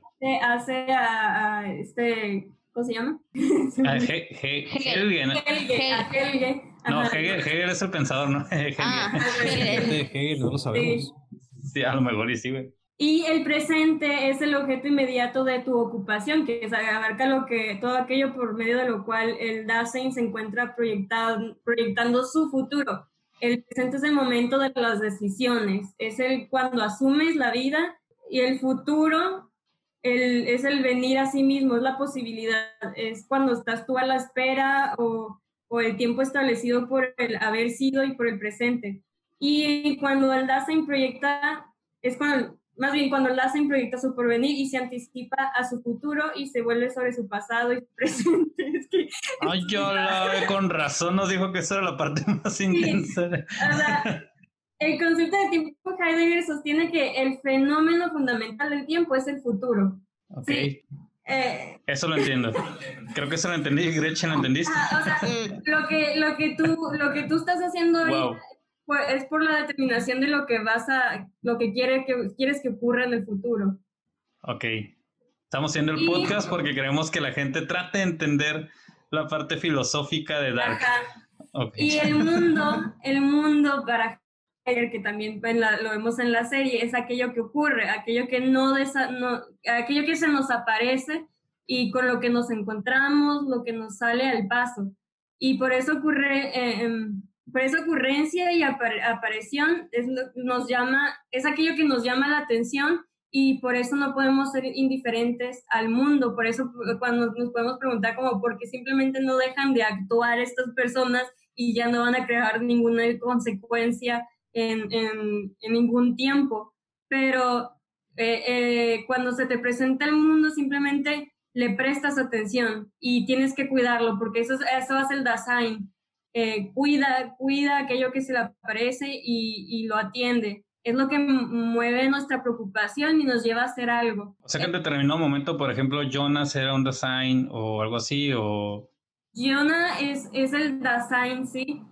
Mm, él, él, él, es el que en él incurren todas estas categorías, eh, como es el, el, el tiempo, la, el cuidado, él, él, él toma conciencia, digamos, y siente la necesidad de atender una situación.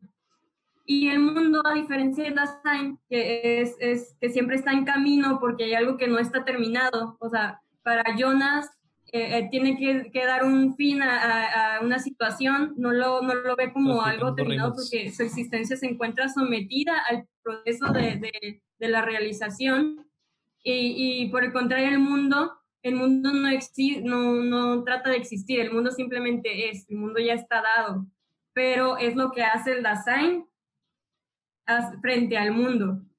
Sí, el Dasein, por, por, el contrario, está arrojado a la existencia y el mundo simplemente es. Sí, está antes que la existencia. Yo solo vi gente viajando en el tiempo, no sé ustedes. Sí, lo mismo que yo. Pero pues, son términos, términos alemanes que los que, que, una vez que los conoces, pues ya los ves, los ves ahí en, eh, reflejados como que en toda su multiplicidad, ¿no? Y, y, ahorita que estaban diciendo lo de la última escena, a mí me gustó mucho y creo que sí le da un cierre porque le das todo un cierre al pensamiento, al menos de Schopenhauer. No, Schopenhauer plantea que el, de esta frase, de esta línea me la sé de memoria porque me encanta, ¿no? Toda la realidad es en el fondo un querer que se quiere a sí mismo infinitamente en la multiplicidad de sus objetivaciones. O sea, Schopenhauer te dice... Ah, sí, o sea, Schopenhauer te dice que todo lo que tú haces responde a, la voluntad, ¿no? Entonces, la, voluntad es un querer y, quiere infinitamente, ¿no? Él siempre está queriendo, termina de hacer, termina su objetivo, pero inmediatamente después de ese objetivo surge otro otro querer y otro querer, ¿sí? Siempre hay, es lo que nos mantiene eh, en movimiento la vida, ¿no? Entonces, que él te dice que lo que tú piensas que es amor realmente no es amor, es una, es una respuesta a la voluntad del ser por querer siempre existir. Entonces, cuando te enamoras, de ahí necesariamente viene la reproducción y esa reproducción es lo que hace que la, la voluntad continúe existiendo. Y en esta última, en esta última escena, cuando Hannah dice, soñé eh, que se acababa el mundo, Ah, sí, que tira lo que se pone bien intenso, ¿no? Le preguntan algo bien normal de, oye, ¿qué soñaste? Y pum, se pone todo bien denso. Sí, pero no, dice, no dice que se acabara el mundo, simplemente que eh, existía la nada, no hay, en un lugar donde, no hay deseos, dice Hannah, no, donde no hay pasiones, donde no hay obligaciones. Y, y es eh, la respuesta que te da Schopenhauer, cómo escapamos a la voluntad mediante una vida ascética y que es una vida ascética, es negar las pasiones, negar todo creer, eh, es precisamente lo que está buscando Adán. No es lo que está buscando Marta. Marta, ella eh, quiere seguir existiendo, podemos decir que Marta es the will, el, la voluntad, pero Adán está, eh, quiere, quiere llevar, evitar que todo esto continúe existiendo, detener la voluntad. Y, y Hannah dice, yo soñé y ese era algo muy tranquilo, es la nada. y por eso, y de ahí la importancia de la escena, dices, de que concluya todo el pensamiento este que venía poniendo. Eh, sí, así es. Yo solo vi gente cenando, pero ok, yo solo, yo, yo solo, yo solo traté de ver quiénes eran los que estaban ahí, ni siquiera puse atención a nada más, dije, a ver quién quedó. Fue toda mi, mi conclusión. La próxima vez que llegue a cenar con, con, con Claudia, no voy a estar cómodo porque voy a estar pensando que va a estar sacando todo un análisis de lo que me estoy metiendo. Ah, estoy comiéndome un sope y es un pedo de dos horas lo que está pasando. ¿Tú, crees, o sea, ¿tú crees que quieres comer ese sope, pero realmente es la voluntad la que te está diciendo? La voluntad del sope. el hambre, el hambre. es esclavo, esclavo y amo. La voluntad del sope. O sea, la gordura es la voluntad. La gordura es la voluntad. Okay. la no fuerza de voluntad de una persona que come mucho es la voluntad. Wow. Te quemó la wow, ese sería el inicio y el fin, ¿no? El, principio y la causa, causa y efecto de comer un sope. Ajá. Probable. O sea, no hay, una, no hay una causa tal cual, pero siempre existe la voluntad de, de existir. Está pero no viola la ley de causalidad. Con una continua de no, no, le voy a dar, no le voy a dar cuerda mejor. No, no, no. ¿Por, qué, ¿Por qué dices que viola la ley de causalidad? Porque se supone que todo, toda cosa que pasa o hecho o, cuestión en realidad tiene una causa originaria. a menos que sea algo fuera del universo. Es una postura muy, muy antigua que después lo, acabo de explicar, ah, Alexis. Ah, Por eso le dije, no, Ale, no se llama. No me llamo, no me llamo. ¿Quién es, quién es ese? Tronte, Tronte. Tronte. Es que Tronte Traducido al español es Alexis. Es, Alexis, ah, sí. sí, es cierto. Eh, no se preocupe. En postproducción se arregla. eh, bueno, pero otra, una cosa que me llama la atención es, en eso estabas pensando mientras veías la serie, porque digo, bueno, yo veía la serie y yo pues miraba que están viajando en el tiempo y que es tu tía y ahora es tu abuelo y es tu prima. Yo soy malísimo para los parentescos, malo, malo con ganas. si me dicen es mi sobrina, ya para mí digo, ay, pues una sobrina significa que entonces... ¿De quién es hija? la serie me exigía todos mis neuronas. Somos del norte de México. Aquí el, concepto de familia está muy ambiguo ya. De hecho, sí, tienen razón probablemente no le hubiera tan, eh, puesto tanto esmero a, encontrar estas teorías filosóficas, pero como al inicio comienzan con una frase de Nietzsche y luego a mitad le meten una de Schopenhauer, o sea, realmente te das cuenta de que están ahí desde un inicio. ¿no? No hubiera sido que el director buscó en Google frases alemanas chilas.com y salió eso y lo... Insertarla aquí. El vato, ah, ¿cómo- ¿cómo se vería chingón este pedo? Ah, le pongo una frase. alemanas frase chilas alemanas Sí, Heidelberg.com. Ajá, o sea, Es que los, los alemanes, digamos, les ponen nombre a, a los fenómenos, pero el fenómeno está ahí, ¿sí? Es algo Eh, que- sin bullying, sin bullying, por favor. Sí, no, le digas así, comenzando. no le digas así a Ulrich. Por ejemplo, también dice Nietzsche que el, el- el hombre es un animal que miente y que si, si, no, si no falsea la verdad, pierde su jerar- jerar- jerarquía evolutiva y, y, y es reducido por su... eh, eh, no me acuerdo, ¿no? Pero total que el- es un animal que miente constantemente para poder mantener su jerarquía evolutiva. Y también es algo que vemos en la serie. O sea, nunca vemos que alguien te cuente una verdad ver- verdadera. Eso es lo que los filósofos usan de pretexto para ser mentiros, para ser mentirosos. Ajá, sí, para ser mentirosos, no, es que- Claro, claro. Siempre están falseando, siempre están Por eso la falseando. política es una rama de la Y filosofía. es como mantienen ellos su estatus. Lo cual no quiere decir que Claudia probablemente nos ha estado mintiendo en todo este tiempo. O sea, tal vez nos está diciendo esto, Pues pero es que- está falseando. Está aliada con Gretchen para distraernos. Claudia durante, durante toda la, la- la serie vemos que ella está falseando la verdad y, y, ella se dice de todavía no tienes que, o sea, ella sabe desde el principio cómo arreglar la máquina, la, la materia de Dios, pero se dice a sí misma, todavía no, todavía no lo hagas, todavía no, sigue pretendiendo que todavía no sabes cómo. Entonces, eh, tiene que falsear la, la, la realidad para poder llegar a un meta o mantenerse en su jerarquía, ¿no? Esto, sí, me da mucha atención porque, te digo, yo, Gretchen, cuando la vio, nada más era como, ok, ya unimos todos los cabos, listo, ya hemos logrado entender la serie. Sí, Ya sí, o sea. Listo. Ya no, otra vez no entendí nada. Porque sí decíamos esto de, bueno, hay que, eh, meten a los filósofos, meten frases, pero hasta cuando comencé a ver las entrevistas, cuando le preguntan esto del determinismo y cuando le preguntan también, eh, bueno, dicen, si tú viajaras al pasado, porque es una pregunta muy clásica que les hacían en las entrevistas, si ustedes viajaran al pasado, a los ochentas específicamente, porque era hacia donde iba la serie, ¿qué harían? Y hay una parte donde Barán contesta que dice, el presente es lo único que tenemos, eh, es donde podemos tomar las decisiones para que el futuro nos vaya mejor. No tenemos nada más que De esto. Julieta Venegas, perdón, perdóname, una frase de Julieta Venegas. De, hecho, creo que sí, sí citó a Julieta Venegas eh, al final. De hecho, creo que sí, cuando lo dijo la frase, Sí, sí, sí. dijo, sí, ah, lo dijo Julieta Venegas. En la casa de Miquel hay un acordeón. tal, Ah, el- era una, era una referencia. Entonces, el acordeón fue una referencia a Julieta, la filósofa Julieta Venegas.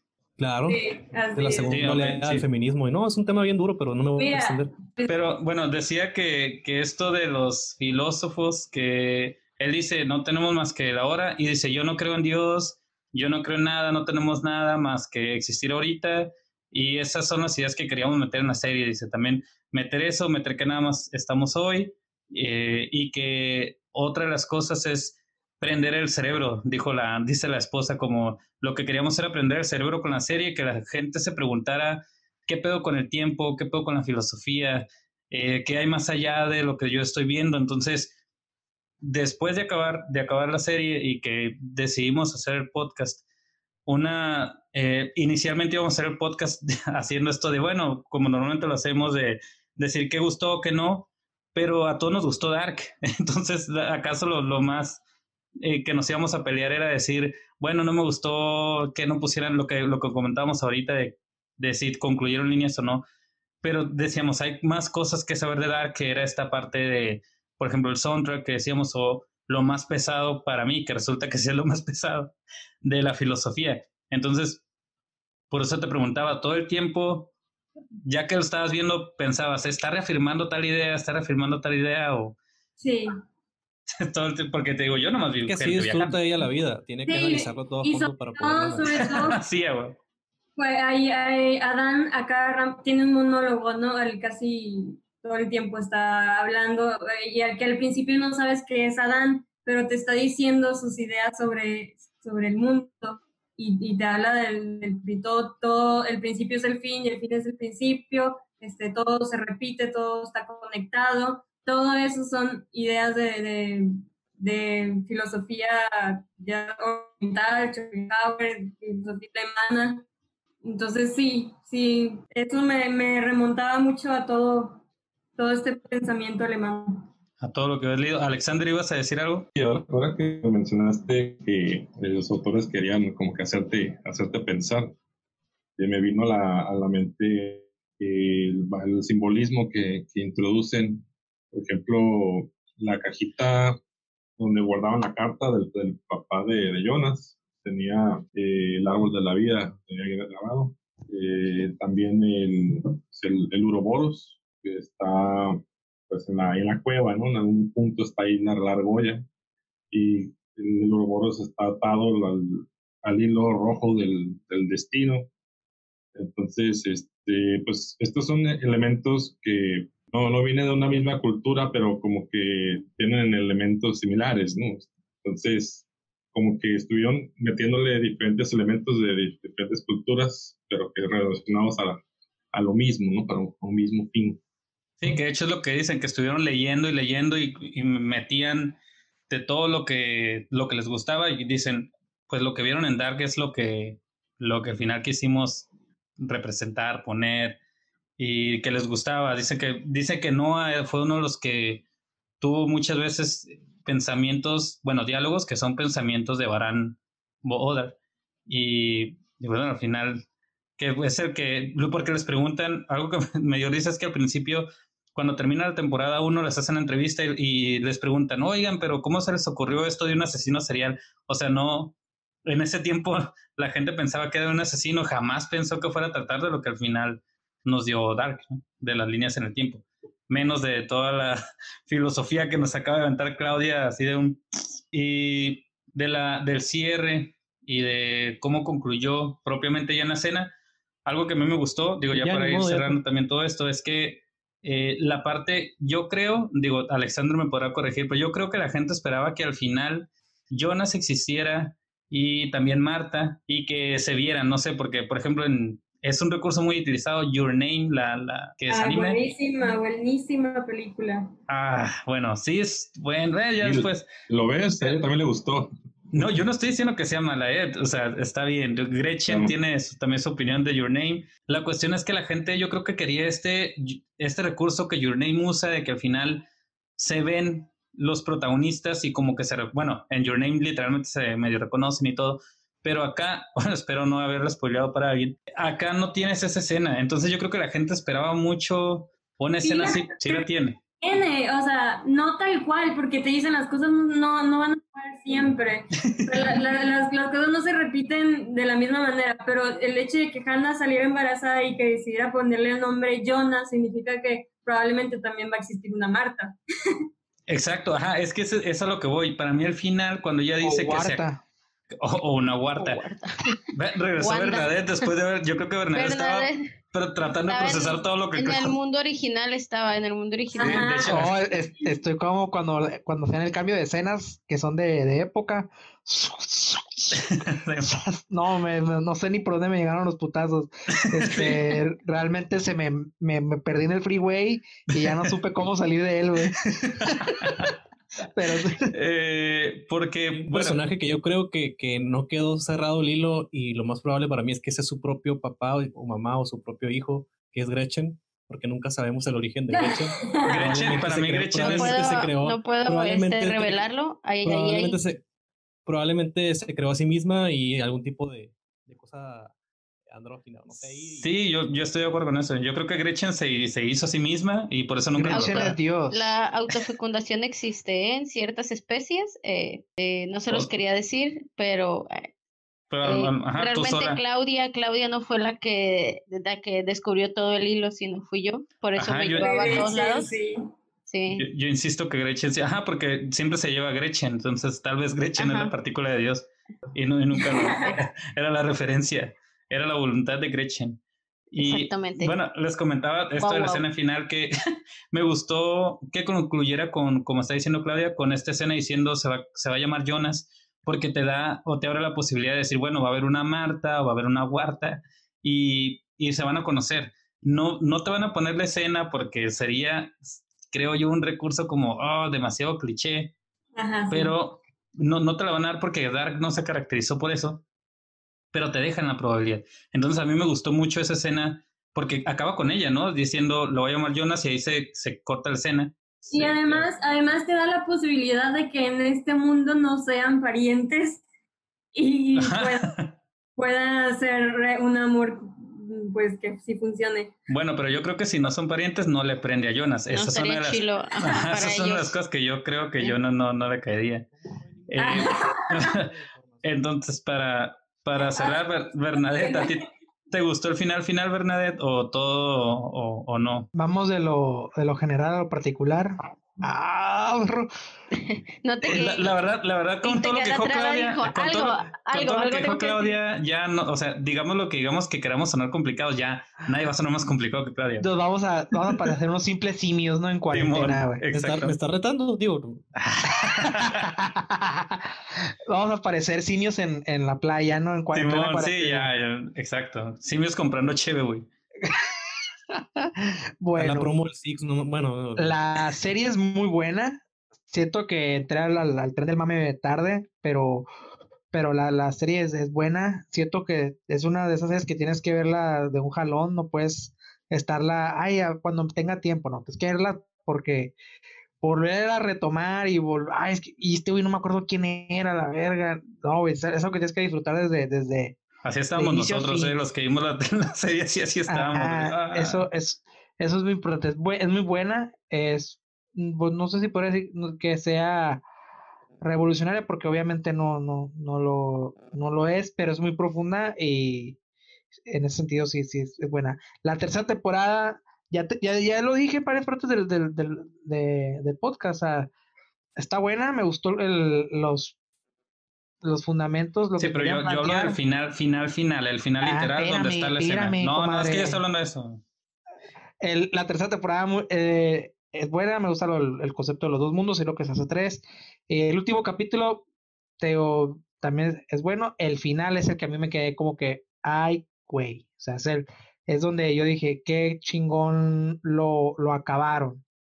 Puedes tener dudas y lo vuelvo a repetir, si, sigo sin estar satisfecho en cómo, cómo- en el desarrollo de, las- de ciertas tramas secundarias pero el, el- el- la conclusión o el re- eh, es muy bueno. La neta, es, es una de esas series que tienes que ver. Sin duda, yo creo que es la serie de Netflix, es la mejor, yo creo. Bueno, House of Cards no, es de, en ese no es rubro, de- ¿no? no es de- Porque, ah, ajá, porque no algo es que de me... Netflix. No, no No, es de porque Netflix. están, no, pero también lo están comparando con Breaking Bad y eso, pero pues no, no pero tiene Breaking nada Bad que no ver es una de cosa. Netflix. Ah, sí, es es de. Sí, tienes Entonces, yo, yo creo que sin temor a equivocarme, Dark es la, es la mejor producción de, de, de Netflix. No sé, porque está también la de Paulette, güey. Entonces, Paulette igual de No algo. sí. Uh, No está Club de no Cuervos, Sin hablar del Elite, sin hablar ah, del Elite. Elite, sí es cierto. Pero Elite no es. Mira, House of Cards sí se defiende. Yo defiendo House of Cards. pero Ah, no, tiene- pero- no tiene que ver una, una pero- con la no otra, o sea, el género. Ay, Club de Cuervos está igualito a Dark, claro. Sí, La pues, es que de sí, la, de sí. la herencia de entre No, tres. Paulette, Paulette ni compite, güey. O sea, Paulette es una Ah, serie. es- esa es mi pregunta. O sea, ¿House of Cards es de Netflix o es, o es de. Es de es- ah, no, sí es de, sí es de. Netflix, ¿verdad? House of Cards. Es la primera serie de Netflix. original, Ah, de hecho. exactamente. de Netflix. No, entonces todavía no podemos decir que es la que es, que es la mejor serie de Netflix. Tendríamos que. En su rubro lo es. En ci- ciencia ficción, en este pedo de los Sí, viajes, sí, sí, sí. lo es. Pero igual tampoco no hay mucho que competir en el ramo de Netflix. De, mejor, de las mejores series de, de todos los tiempos, pues no, no creo que, que, que por están otras series que.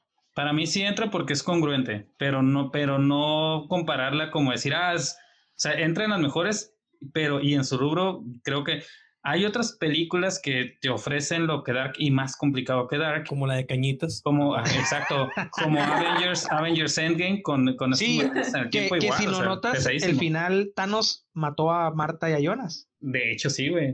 Sí, al final, al igual, final- ¿no? es que de hecho eh, hay una teoría donde Avengers y Dark es, suceden en el mismo universo, güey, pero todavía está, creo Dark que Angels, sí, sí, No lo es, miré en no es universo, es multiverso. Ah, que de hecho el el, Tan- el Tannhaus este, fue, reunió las, las gemas del infinito. Es lo que realmente pasó, ¿eh? sí, yo estoy consciente, estoy de acuerdo en esa teoría, güey, para mí es la que, la que mejor suena. Sí, sí, sí. Sí, claro, igual que la de Gretchen es que Alexander es Doctor Strange, entonces, igualito, acordamos. Podría ser. Que, Gretchen ahorita me dijo Doctor Thanos, creo, algo así, ya estamos Gretchen, ¿qué tal tú el, final final? ¿Todo bien? ¿Te gustó? Todo bien, yo oh, no tengo una, Ah, te están mansplaineando otra vez, Gretchen. no más para que se quede la, la, para que, para que no pierda la costumbre, para que te ubiques en tu cocina. Cuidado, eh, cuidado que yo manejo los viajes en el tiempo y te puedo eliminar de mi línea temporal cuando yo quiera, así que cuidado, por favor. Fíjate cómo me hablas. No podría, pero Simón. No, no que no queda claro la cuestión de la de Sigmundus antes de, de los Jonas. No existe Ah, ok, ya, ya te entendí. Sí, en, los, sí, pero no sí, eran los este que, que en los 800, ¿no? Ahí está, está diciendo Claudia, Tannhaus. Ajá, la familia Tannhaus. No, y que, y que era que él, eran los últimos de la secta, ¿no? Sabía más personas en, en, la secta de Sigmundus. Pero es nada más para decirte que fueron como la base también para que se creara, bueno, así lo entendí yo. Este, ahorita ya no siento que lo que haya entendido es correcto, evidentemente. Este, sí, yo tampoco. Pero, eh, no, creo que no. es el primer paso hacia el conocimiento, ¿eh? Ajá, pero creo que, que te los pusieron nada más para que entendieras, ya ves que pues Jonas está en los 800 también y era como pupilo donde construye, se supone, en la primera partícula, que no la construye, sino que se la llevan y es un desastre. Este, pero para que que, como a los otros los mataron, pues él se quedó como parte de Sigmundus y fue donde desarrolló todas sus creencias hasta hacerse a, Adán. Entonces, creo que solamente era su función esa en la serie, pero igual estaría interesante. De hecho, en algún comentario de, de alguna publicación de la serie vi a alguien que tenía la misma duda que tú, como por qué no explicaron más de, de la de Sigmundus. Pues es que es como todo, no tiene un origen porque si, vemos que la inscripción está en latín, significa que es súper antigua la, la, el origen del Sigmundos. No, no un origen, sino es como una continuación de una herencia que se pasan a través de los años. O a lo mejor a los vatos se les ocurrió ponerlo en latín nomás para... es para crear sentido de pertenencia, ¿no? O sea, ah, es, una estrategia empresarial muy común, ¿no? O sea, Jonas tenía que darle ese sentido de pertenencia a Magnus, Francisca y sí, A sus seguidores. Podemos resumir toda la filosofía de, Dark con mentalidad de tiburón. de hecho, sí. Sí, estoy de acuerdo también con eso. Así como estoy de acuerdo con que Avengers y, y esto está conectado, digo, con mentalidad de tiburón. Gretchen, antes de que te mansplaineen otra vez. mansplaineada ya, gracias. Este, ya ni me acuerdo qué iba a decir. Sobre el final, Ah, sobre el final. Eh, a mí sí me, me gustó mucho. Este, eh, no tengo ningún pero. Creo que es una serie que está muy bien hecha, que sus bases, sus, eh, las teorías y todo lo que, lo que proponía está muy bien este, logrado. No, nunca se fueron eh, incoherentes con, con, lo que ponían o lo que decían. Y a mí la verdad sí me, me gustó mucho, mucho el final. Y mi única duda que siempre me va a quedar es quién hizo la bolita dorada. ¿Quién la desarrolló? Ah, sí, bueno, pues puede ser ahí. En Howards aparece esa bolita dorada y, y, el, jugaban tenis. Del mundo, el del segundo mundo. Ah, pero no te lo ponen como tal, ¿no? No, no, lo, no se alargaría mucho. Ocuparías estar lo suficientemente. Se supone que la pues serie piensa que eres lista para saber qué. Ah, perdón. Lo que pasa es que no tienes. lo que pasa es que no tienes eh, doctorado en filosofía. Si tuvieras doctorado en filosofía, lo hubieras podido ver. Perdón, soy una simple mortal. Requisitos sin no porque el Thanos del primer mundo hizo la máquina del tiempo a través del celular, entonces sí es cierto. Ya, gracias, Claudia. De, sí, de hecho, sí, o sea, eso significa que cualquier persona con celular podría ser una máquina del tiempo. Máquina, perfectamente. Claro. Eh, Tronte, ¿cómo se te hizo el, final? Final, final, final, final de finales de finales. Mm, fíjense que me esperaba otra cosa. Me esperaba algo más dramático. o algo más. Ah, que la chingada. No, me esperaba, algo, me esperaba algo más polémico, algo más dramático, pero realmente me gustó. Sí, me gustó. Se me hizo que aterrizó todos los, los, posibles hilos que podía haber visto y dejó a mucha gente sin teorías y sin pie de que... O sea, mucha gente que vive de hacer tutoriales en YouTube se quedó sin trabajo gracias a este final. Gracias. Eh, entonces, no, yo estoy satisfecho. Me gustó bastante, la verdad. Alexander. Creo que el final, en términos prácticos, eh, está bien, pero, pero eh, soy un maldito romántico y crecí con Disney y yo quería una, una escena como la de Your Name al final, así que se viera Marta y Jonas del universo original. Spoiler. ¿Por qué? ¿Por qué? No ¿Por qué querían eso? Ajá, pues no entiendo, no Es- entiendo. lo que yo No, quería, pues existen en el macrocosmos. y yo quiero expresar mi Sí. punto. Así es. Bernadette ya habló del macrocosmos, ¿eh? Nomás voy a dejar ahí. Ah, ah, no, O ya es sea- que no saben, pero Bernadette está obsesionado con mencionar macrocosmos y microcosmos. Que de en hecho, cualquier Dark, plática. Dark lo menciona, entonces yo creo que cuando lo pusieron tú te prendiste bien machín. Oh, el ganso estaba durísimo. Pero, Alexander, no te agüites. No, no te agüites, güey. Eh, y, y Jonas sí, sí, sí estuvieron juntos en o sea, polvo de estrellas, güey. Sea, al final ellos caminaron para resolver todo este quilombo, güey. No te agüites, Sí. güey. Sí, fue como Disney, pero, pero no carnal, güey. Es algo. Disney, Disney alemán. Disney de los 30. Disney algo- es Disney incestuoso. Si algo nos enseñó, Ya no lo estén si algo nos enseñó Interestelar es que el amor es lo único que puede trascender de tiempos y dimensiones, así que quiero creer que están, están juntos ahí en, O sea, acabas de tener toda una plática de filosofía y sales con el amor rompe tiempos y menciones qué está Sería pasando. interesante escuchar qué opina el filósofo de eso, Exactamente, que- otra hora de podcast. Sí. Lo- le dejaremos al Pues filósofo, es, pero que, es que vemos Oh, el amor, o sea, realmente Oh, wow. lo que mueve a Jonas es el amor. Eh, sí, y amar el otro mundo, lo que los mueve a ellos es el amor, pero lo, Es el incesto. el amor entre El amor al incesto. el amor al incesto, El amor la voluntad, incesto. la voluntad del incesto, la voluntad el del problema incesto. sería en que idealizamos el amor de una forma en la que a fuerzas tienen que terminar juntos, ¿no? Pero a, a ellos, todo, todo lo, lo que, el desmadre que hicieron fue, fue por amor. Y igual el Townhouse del, del mundo, del, del, del final, Original. Lo que, lo que lo movió a hacer la máquina del tiempo fue porque amaba a su familia. O sea, el amor está, es un elemento que está en la serie. De hecho, ajá, logró. cuando vi cuando vi una publicación tuya, Alexander, diciendo es que el amor, dije, pero pues sí fue el amor de Thanos, digo, aparte del amor al incesto, el amor de Thanos fue el que Alex- también provocó esto de los bucles y los mundos. O sea, para mí sí también dije, bueno, corresponde. Queremos pensar que es un amor Alexander paternal. entonces, incestuoso. según tú. Ok. o sea, acabamos de decir que concluir contigo que está bien del amor, el amor incestuoso. Ok. El amor incestuoso y el amor heterosexual, como dice el tío te lo resumo, Bernadette, antes de que hable Claudia. No, pues ya, ya mencioné lo que quería decir. Yo quería un final un- un- con una escena así que se viera nada más así como que yo te conozco de algún lado. Sí, Sí, your name, es- your name. Exacto. Cursi, pues, cursi. Sí, cursi, cursi Sí, el muchacho. Lo siento. Claudia, Soy violinista. ¿qué? Pues, de hecho, no, Claudia es flautista. Digo, a todo esto, ¿no? Claudia es flautista. Tronte es contrabajista antes de que Tronte diga, hey, no dijiste que yo era. Es Claudia, ¿qué, ¿qué te pareció el final, final, final de finales que ya estás comentando, ¿no? Igual. ¿Sí te gustó mucho por todo esto la filosofía o cómo lo viste? Sí, sí me gusta.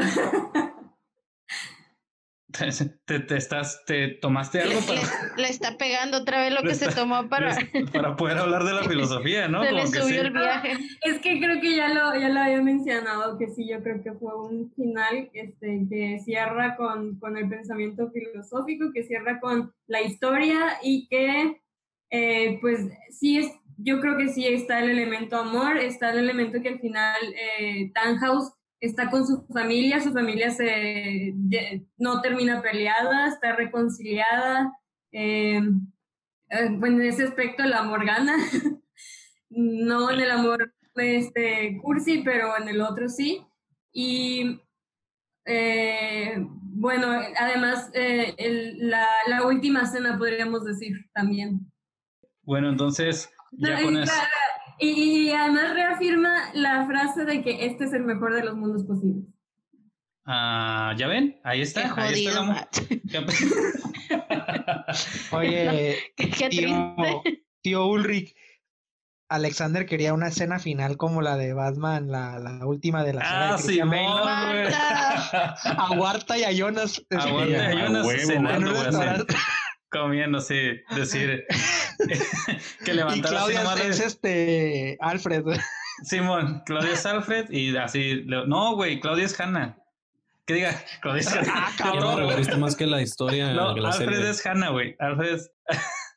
Alfred es Hannah y voltea y los ve y ya ve a, a Huerta y a Jonas este, comiendo, güey, así nomás. Y ya, listo. Ahí se, según Alexander, ahí se tenía que haber terminado la serie. Pero bueno, yo quedo, yo les decía yo, a mí me gustó mucho.